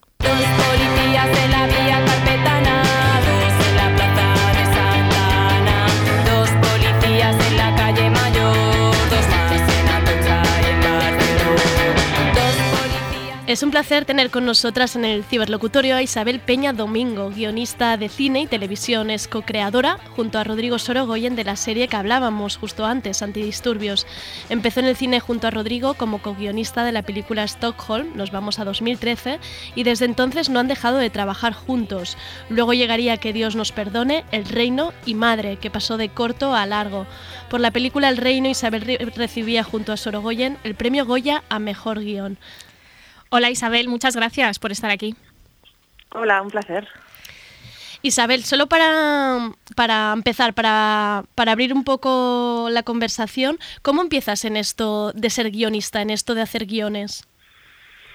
Pues, a ver, eh, yo estaba estudiando periodismo en la universidad, pero algo en mí sabía que no, que no era lo mío. Y entonces, bueno, cuando acabaron los años de, de universidad y la gente ya empezaba a decidir un poco lo que quería hacer con su futuro, pues yo dije, así como con la boca muy pequeña, que iba a intentar entrar en la escuela de cine. Y bueno, eh, entré y pues, con mis compañeros estuve tres años pues aprendiendo muchísimas cosas y escribiendo, escribiendo mucho sobre todo. Y, ya pues rápidamente encontré un trabajo de guionista y empezó. Entonces digamos que fue algo como muy fluido, relativamente fácil, pero que yo nunca tuve mm, como ni clarísimo ni que tampoco lo pregonaba a los cuatro vientos, ¿no? Porque en el fondo supongo que sabía que era difícil o, que no sé, que me exponía mucho, no sé, no sé. Eh, algo así fue. Y con Sorogoyen, con quien llevas ya trabajando mucho tiempo, ¿cómo, cómo se hace pues esto, esta, esta, este equipo? ¿Cómo os conocéis y, y, qué- y cómo, y cómo trabajáis eh, juntos? Pues a ver, nos conocimos en la Escuela de Cine de Madrid porque él iba un curso por delante de mí, entonces bueno, aunque no coincidíamos en las clases, en las aulas, sí que pues coincidíamos en los pasillos y en Madrid, que es muy pequeño y muy grande a la vez. Entonces, eh, bueno, pues nos caíamos bien, hablábamos de cosas, de cine, y entonces mi primer trabajo, de hecho, como guionista, yo lo conseguí porque él, él, bueno, nos encontramos un día por la calle, él ya estaba trabajando en el desarrollo de una serie que se llama Impares, para Ujú. Antena 3, y, mm, y me propuso que hiciera una prueba y tal, y entonces entré allí y empezamos a coincidir en los en los grupos de, de trabajo de esa serie y de otras, ¿no? Que hizo luego la misma productora. Y entonces es verdad que, mm, a ver, cuando estás en ese tipo de, de productoras o de series, ¿no? Con tantos guionistas que se forman como todo el rato equipos, trabajas con unos, con otros, pues es verdad que cada vez que coincidíamos, pues nos lo pasábamos muy bien, lo primero, y bueno, y salían cosas chulas. Entonces empezamos a manipular las cosas para que nos empezara a tocar juntos en los grupos cada vez más. Y, y un buen día pues me dijo que tenía una idea para un corto que se llamaba Stockholm y, y que empezaba con chico conoce chica y acababa con chica muere de amor. y entonces me sonó muy fascinante y empezamos a, a escribir y, y hasta ahora.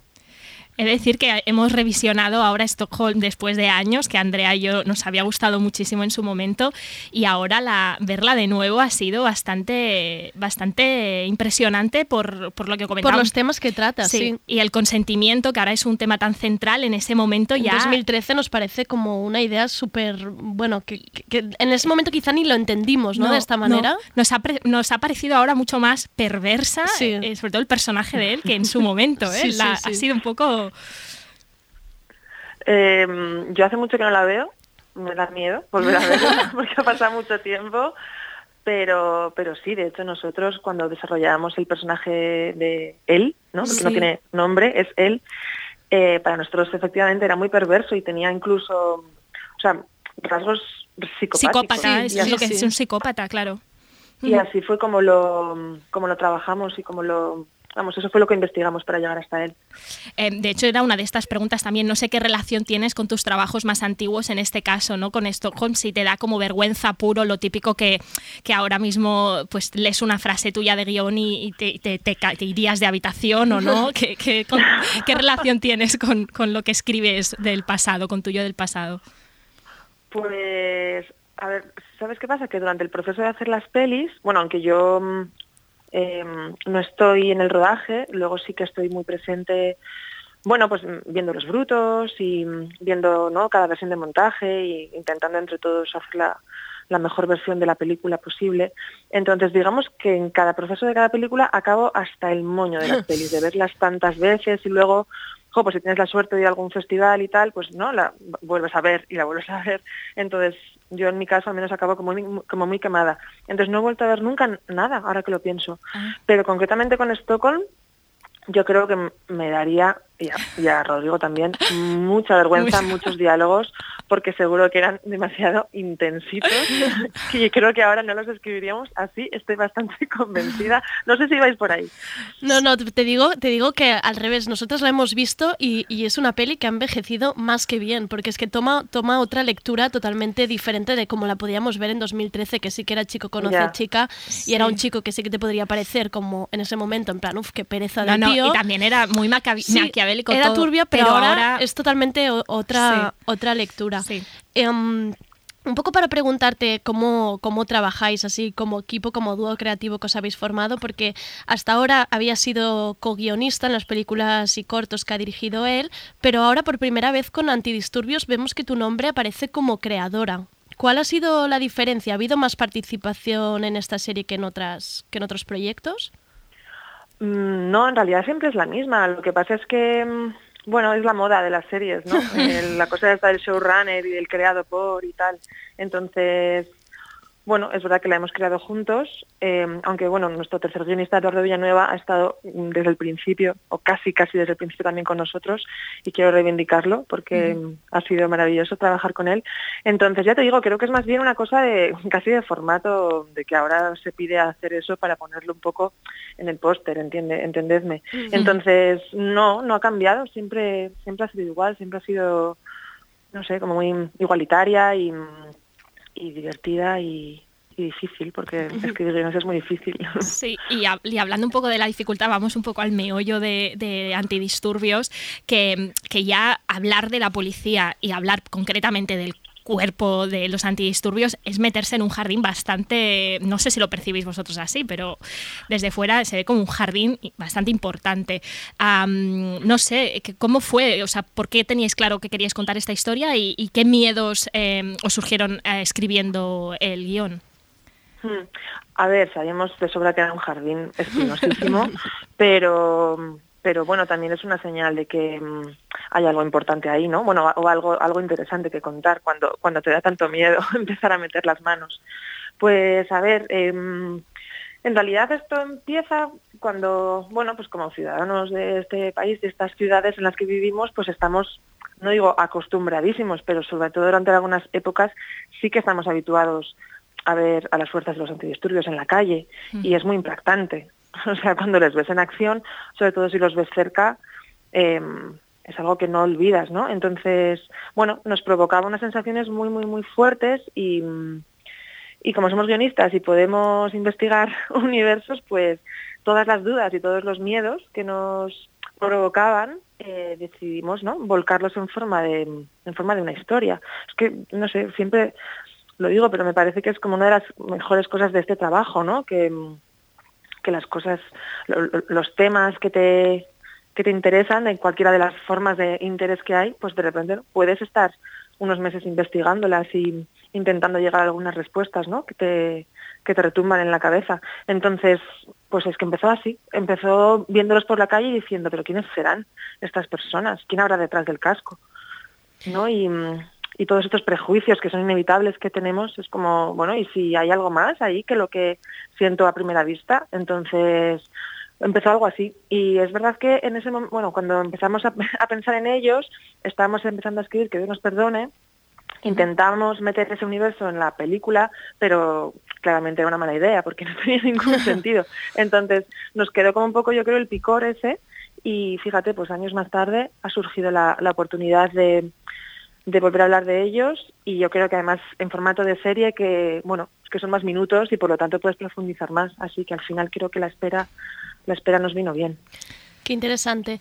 Y mm, no sé si, claro, ahora muchas críticas o opiniones de, de la serie usan el, el término o lo hacen a partir del término del, bla- del blanqueamiento ¿no? del cuerpo policial. ¿Es un término que apareció durante el proceso de creación? ¿Os daba miedo? Em, ¿Era algo que sobrevolaba este término, el blanqueamiento?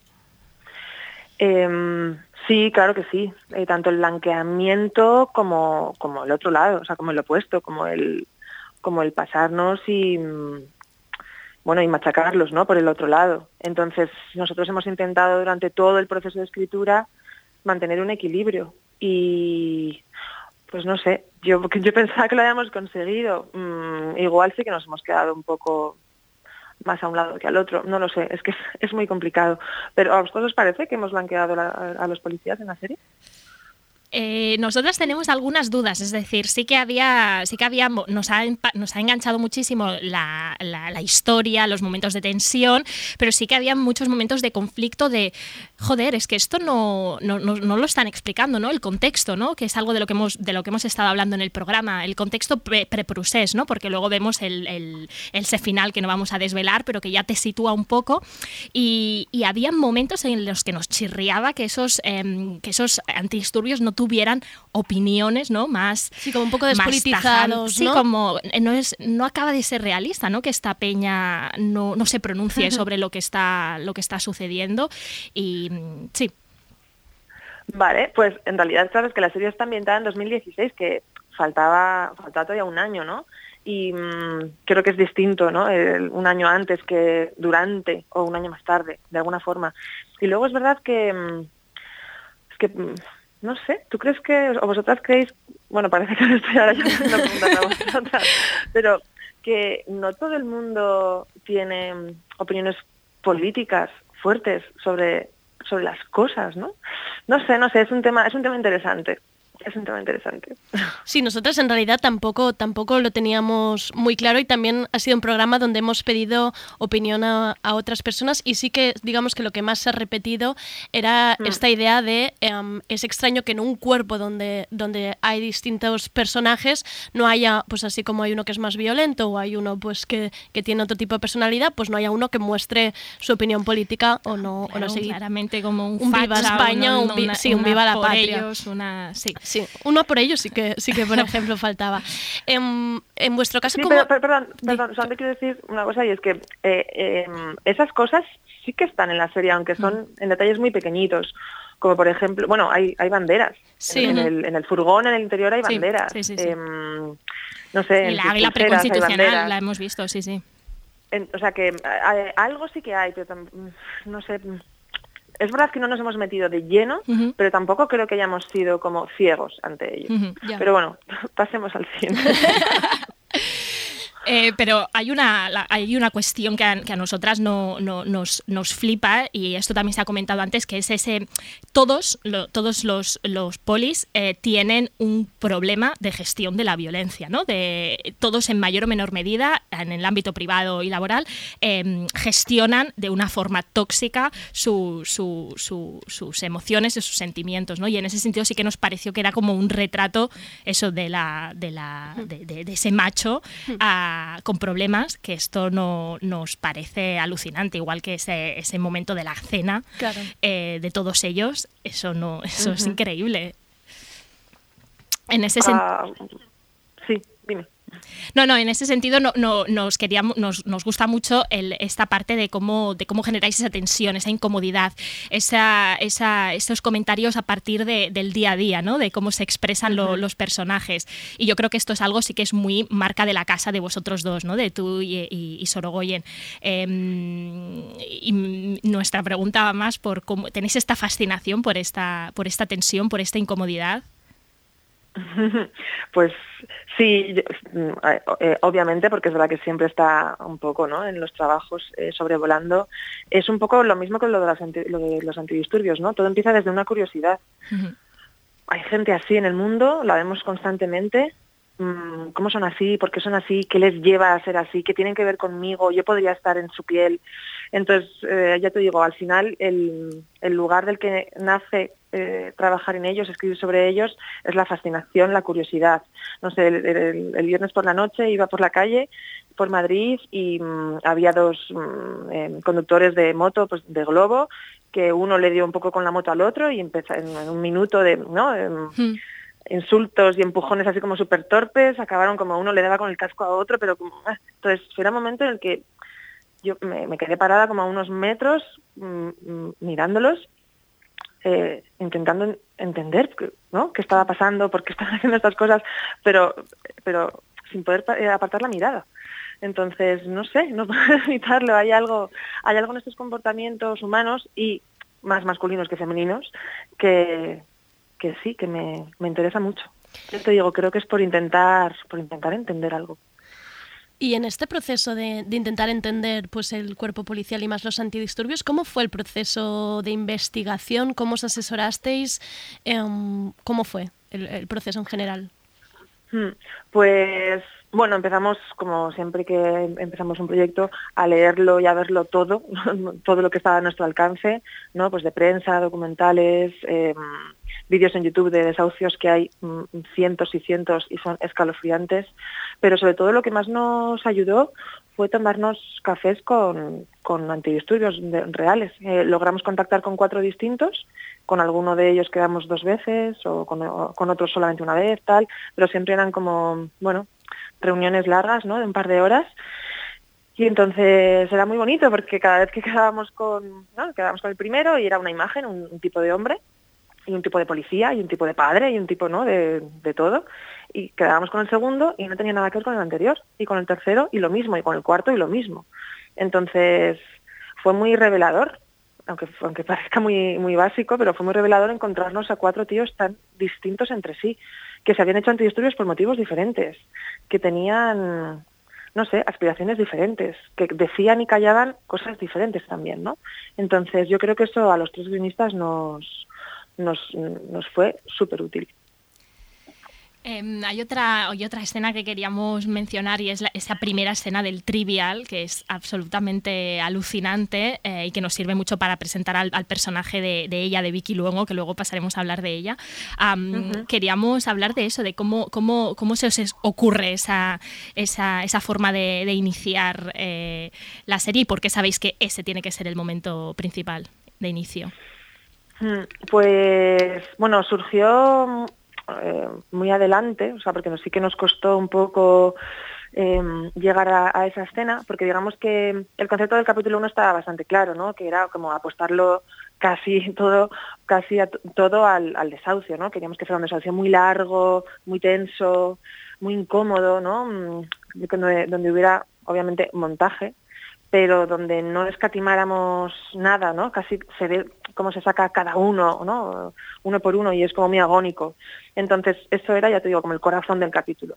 Pero luego, qué hacer con Laia Urquijo, cómo, cómo presentarla, eh, nos gustaba, digamos, que tuviera una aparición al principio, que te olvidaras de ella prácticamente durante el capítulo y que luego cuando la recogías, ¿no? Dijeras, ah, vale, o sea, que esta es la tipa que se va a encargar de llevar a estos seis eh, a, a- a- a confrontarlos con la verdad, ¿no? Entonces le dimos muchas vueltas, pero lo que sí que nos apetecía mucho era que mm, esa primera escena no tuviera nada que ver con el universo policial ni con el universo masculino, ¿no? O sea, empezar, o sea, que el espectador pusiera antidisturbios y que lo primero que, que viera fuera a una mujer joven, que no, que no llevaba pistola, que no llevaba casco, que no, eso ya nos, nos parecía que era una forma interesante, ¿no? Y una declaración de, de intenciones también de lo que iba a ser la serie. Y entonces, bueno, como Laia es como es, que persigue la verdad hasta, hasta el final de los tiempos, pues surgió lo del trivial y empezaron a, aparecer todas las posibilidades ¿no? de relación con su madre, de relación con su padre, de, de cómo era ella en un entorno familiar, de cómo, no sé. Digamos que cuando vimos con el concepto nos pareció que era súper rico y a partir de ahí ya pues lo empezamos a, a trabajar, a desarrollar y a, y a dialogar. Y la verdad es que también estamos muy contentos con esa primera escena. Te tengo que decir que, Isabel, que me he quedado muy loca pensando en que solo hablasteis con cuatro antidisturbios para hacer todas las series, que aquí hay un, hay un es fuerte. Me pe- pensaba que habíais hablado como con, con muchísima más gente. Me he quedado, me he quedado un poco loca. Pero Bueno, es que te estoy hablando de hablar con cuatro personas, claro, igual no, te lo, no lo he explicado del todo bien, pero con cuatro personas de se- sentarte a, en un bar, ¿no? Como de poder casi tocarles.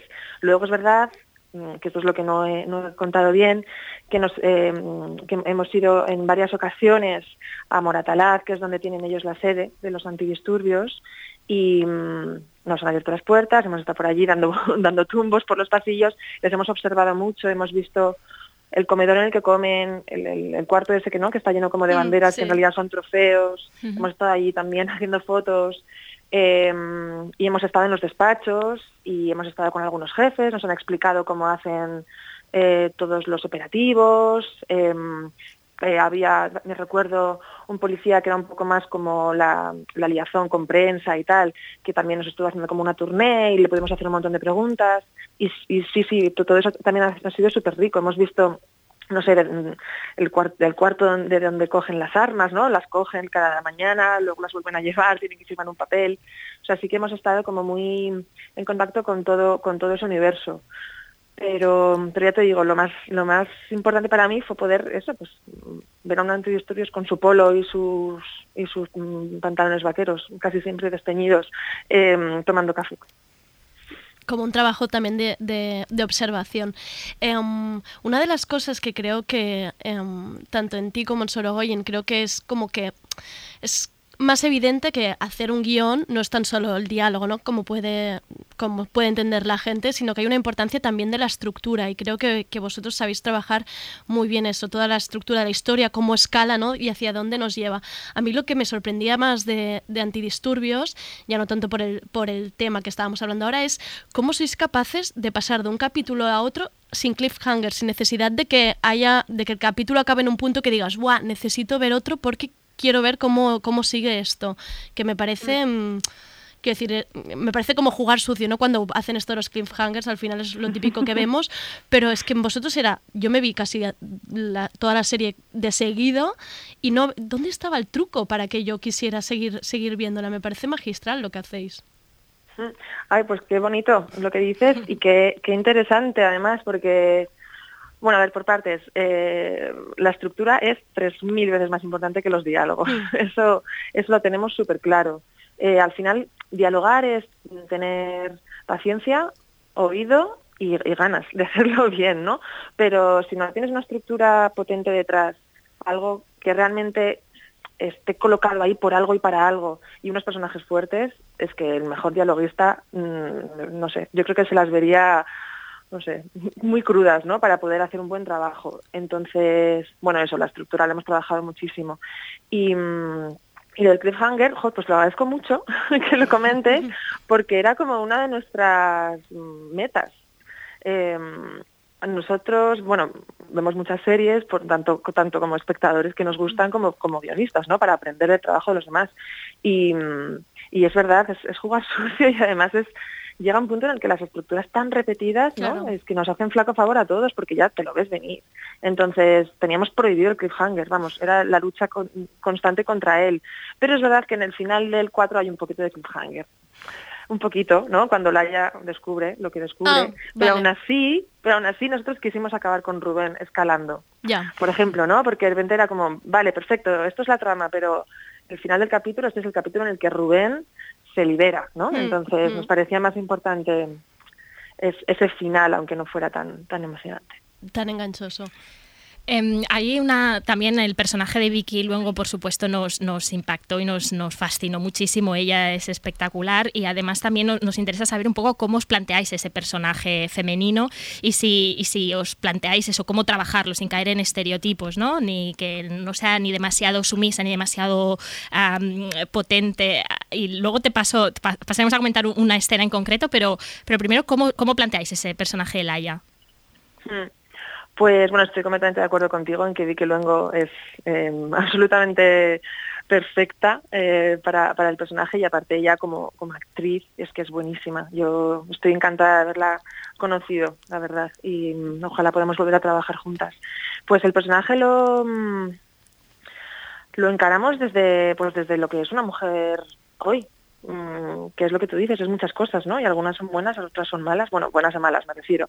Unas son más positivas, otras son más negativas, pero sobre todo es muchas cosas y no es solo eh, no, no es solo una, ¿no? Es que también yo creo que se abusa un poco en la ficción actual, que está muy bien que haya cada vez más personajes femeninos, ¿no? Pero a veces esos personajes femeninos son un poco demasiado perfectos y creo que eso no sé, también nos hace como flaco favor. Entonces, bueno, pues quisimos llenarla de todas las cosas que nos parecen interesantes, empezando por nosotros mismos, porque hay mucho de nosotros en Laia, pero también de las cosas que, que vemos, que nos cuentan, que, leemos, y al final intentar hacer pues una mujer compleja, que es lo que tú eres y lo que, mm, no lo que las dos sois, lo que yo también soy, ¿no? Así que ya te digo, fue desde ahí, desde el conocimiento de, mm, de, las, de las mujeres en este caso. Nos llamó la atención una, bueno, a partir de un tuit de Sara Ribeiro en Twitter que, que ella decía, por ejemplo, que le había desubicado por completo en el momento en el que Vicky Luengo ah, folla con ese antidisturbio en el baño de la discoteca, ¿no? Y había en cambio otra gente que consideraba que ese momento estaba bien porque ayudaba a en- a entender el significado ah, o, o- o la complejidad de su personaje. A mí me gustó también porque era imprevisible totalmente, Claro. gratuito y era como, pues sí, folla y ya está, ¿no? ¿Que ¿Por qué no? Ah, no sé, eh, ese momento de, de sexo, ¿cómo lo, cómo lo, ¿por qué se os ocurrió? Pues, pues precisamente para esto, para que la gente se olvida un poco, Claro. un poco loca, porque, porque es algo, mira, es algo que eh, si el personaje de Laia fuera masculino, yo creo que no habría chocado. Ya para empezar. Entonces, solamente por ponerlo en un personaje femenino ya nos parecía que era algo muy interesante. Y, y luego es que dice mucho, dice muchísimo de Laia. Laia Claro. es una mujer que tiene todo bajo control, ¿no? Bueno, que eso, eso cree, perdón, que necesita tenerlo todo bajo control y que por algún lado tiene que salir a veces también, ¿no? Pero es que aparte de eso, ella está de celebración absoluta. O sea, ella Claro. en ese momento del capítulo cree que acaba de desenmascarar algo gordísimo y está eufórica y sale a celebrarlo. Y ella se ha, mm, o sea, no diré, obsesionado es una palabra demasiado grande, pero ella, a ella, eh, Alex, el personaje de Alex García, eh, le pone muchísimo desde, el, desde primer A momento ella en que lo ve. ¿eh? se ven, la- se ven las a mí fotos viendo las abdominales, ¿no? Sí, sí. Claro. Claro, entonces, bueno, de hecho nosotros hablábamos de un concepto que nos parecía muy útil para trabajar esta trama, que era el concepto del ascomorbo, Sí, que sí. era como de, es que no, no, o sea, me horrorizas, pero hay algo en ti que no puedo dejar de mirarte. Entonces eso eh, está trabajado desde allí. Cuando ella le interroga, le mira los ojos, le mira los tatuajes y cuando hay un momento en el que él le devuelve la mirada, ella la baja y se ruboriza. Y en el, en el Facebook, tal, al principio sí que lo investiga como los demás, pero luego lo investiga porque le apetece. Entonces hay algo de que, pues sí, de que ella utiliza a este hombre. Y eso es lo que hemos intentado contar. ¿Que se podría haber contado mejor? Pues segurísimamente. Pero bueno, ha sido nuestra manera y, mm, y ahora pues pues tendremos que pechugar con, con la gente a la que no le gusta. No la has clavado total cuando has dicho que si hubiera sido un personaje masculino, nadie, nadie, su- nadie hubiera destacado esta escena. Ahí tenías Claro, yo razón. llevo toda mi vida viendo pelis y series y nunca ha pasado nada, siempre Claro. era al revés. Claro. Em, antes de cerrar con antidisturbios, no sé si a vosotros se os ha quedado ahora la, la cosa de, hostia, esto lo hubiéramos hecho distinto, ah, en esta parte quizá me hubiera documentado más, ah, hay algo que no me quito ¿no? de la cabeza, lo típico que, no sé si os habéis quedado con alguna espina. Hmm. Pues, pues sí, pues con las dos espinas que habéis sacado, obviamente, con vuestras inteligentes preguntas.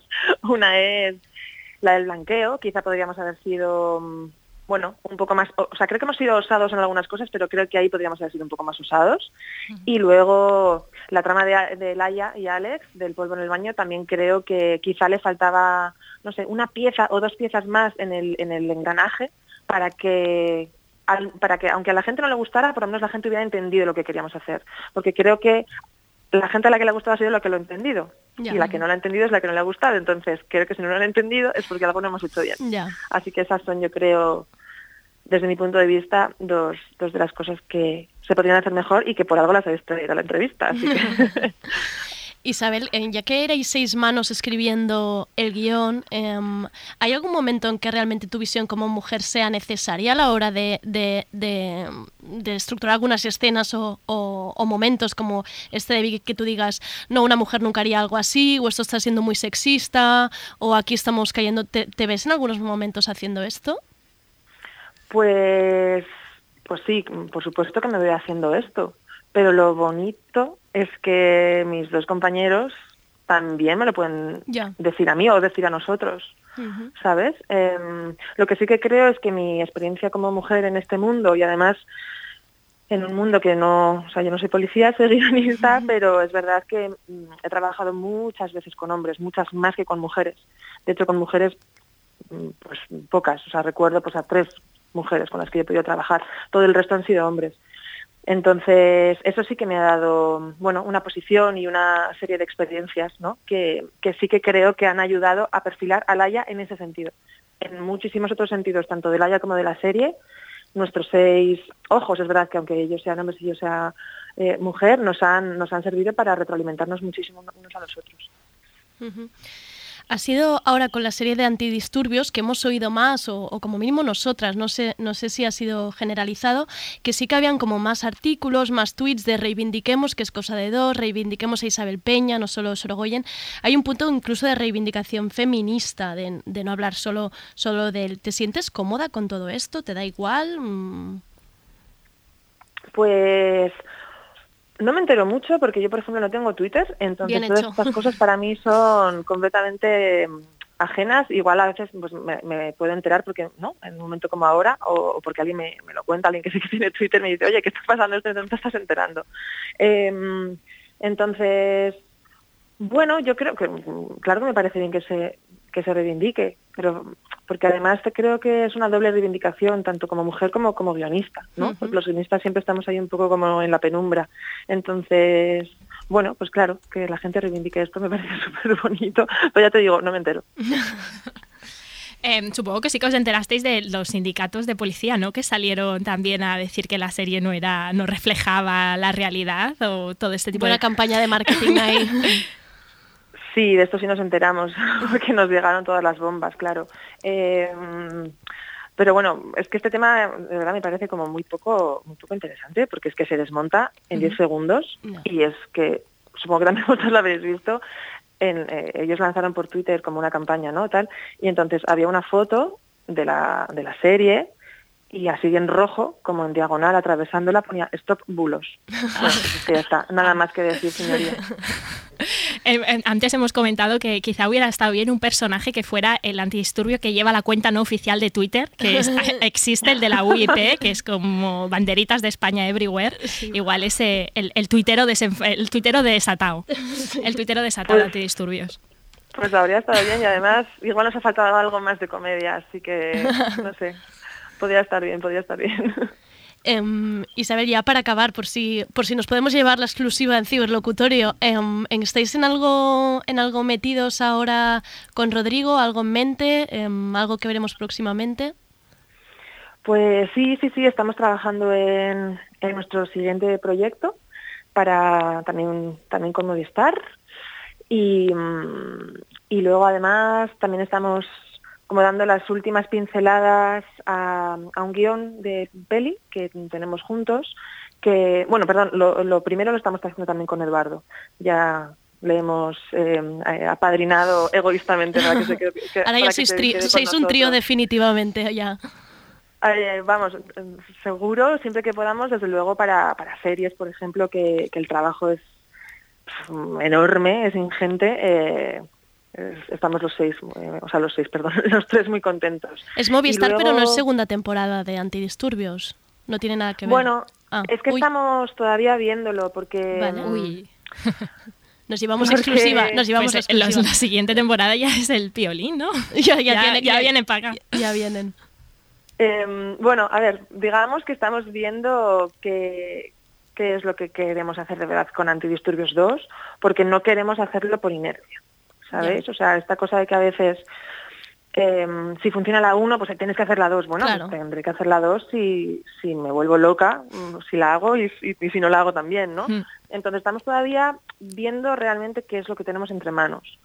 Y, mm, y luego eso también nos decía el, el guion, que es un guion que escribimos hace un montón de tiempo y que se iba a haber rodado este otoño, eh, pero bueno, eh, por, lo- por la pandemia y tal, pues se suspendió el rodaje y entonces ojalá, por favor, se pueda poner Rodrigo otra vez a, a rodar el, el año próximo. Entonces también, pues claro, este fue un bajón terrible, no, no puede rodar este otoño, pero estamos aprovechando también ¿no? el, el- el tiempo regalado, vamos a verlo así, para poder afinar el guion y hemos no Au- sé, queremos hacer bastantes cambios y tal, así que estamos un poco como con, con las dos cosas.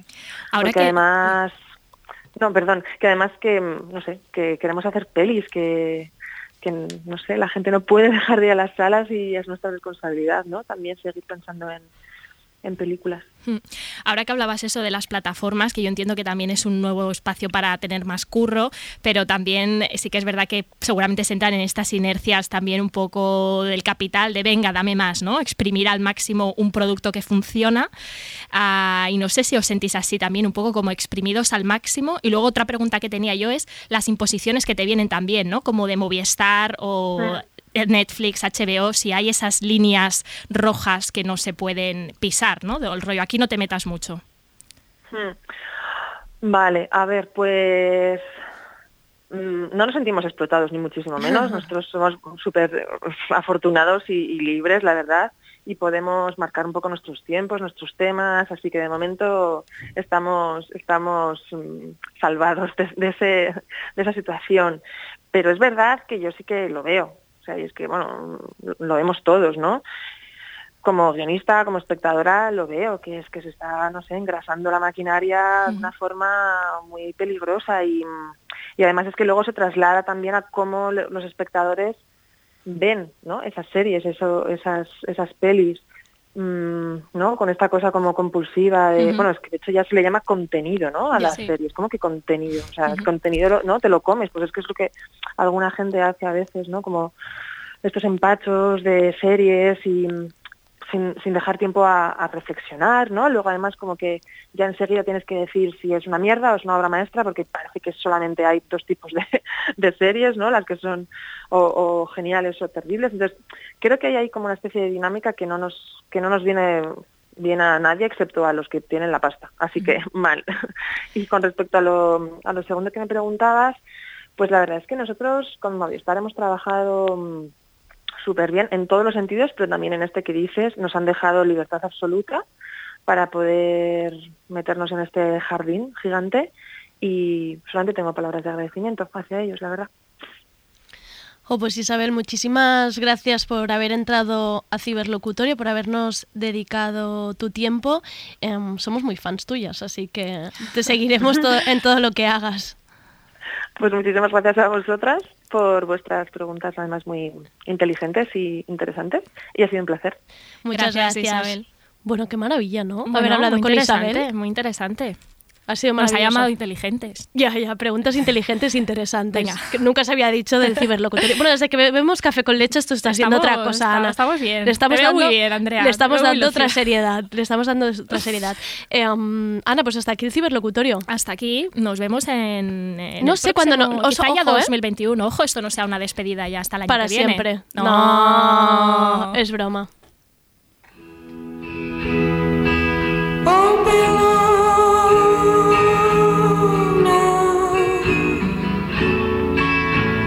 Before it's really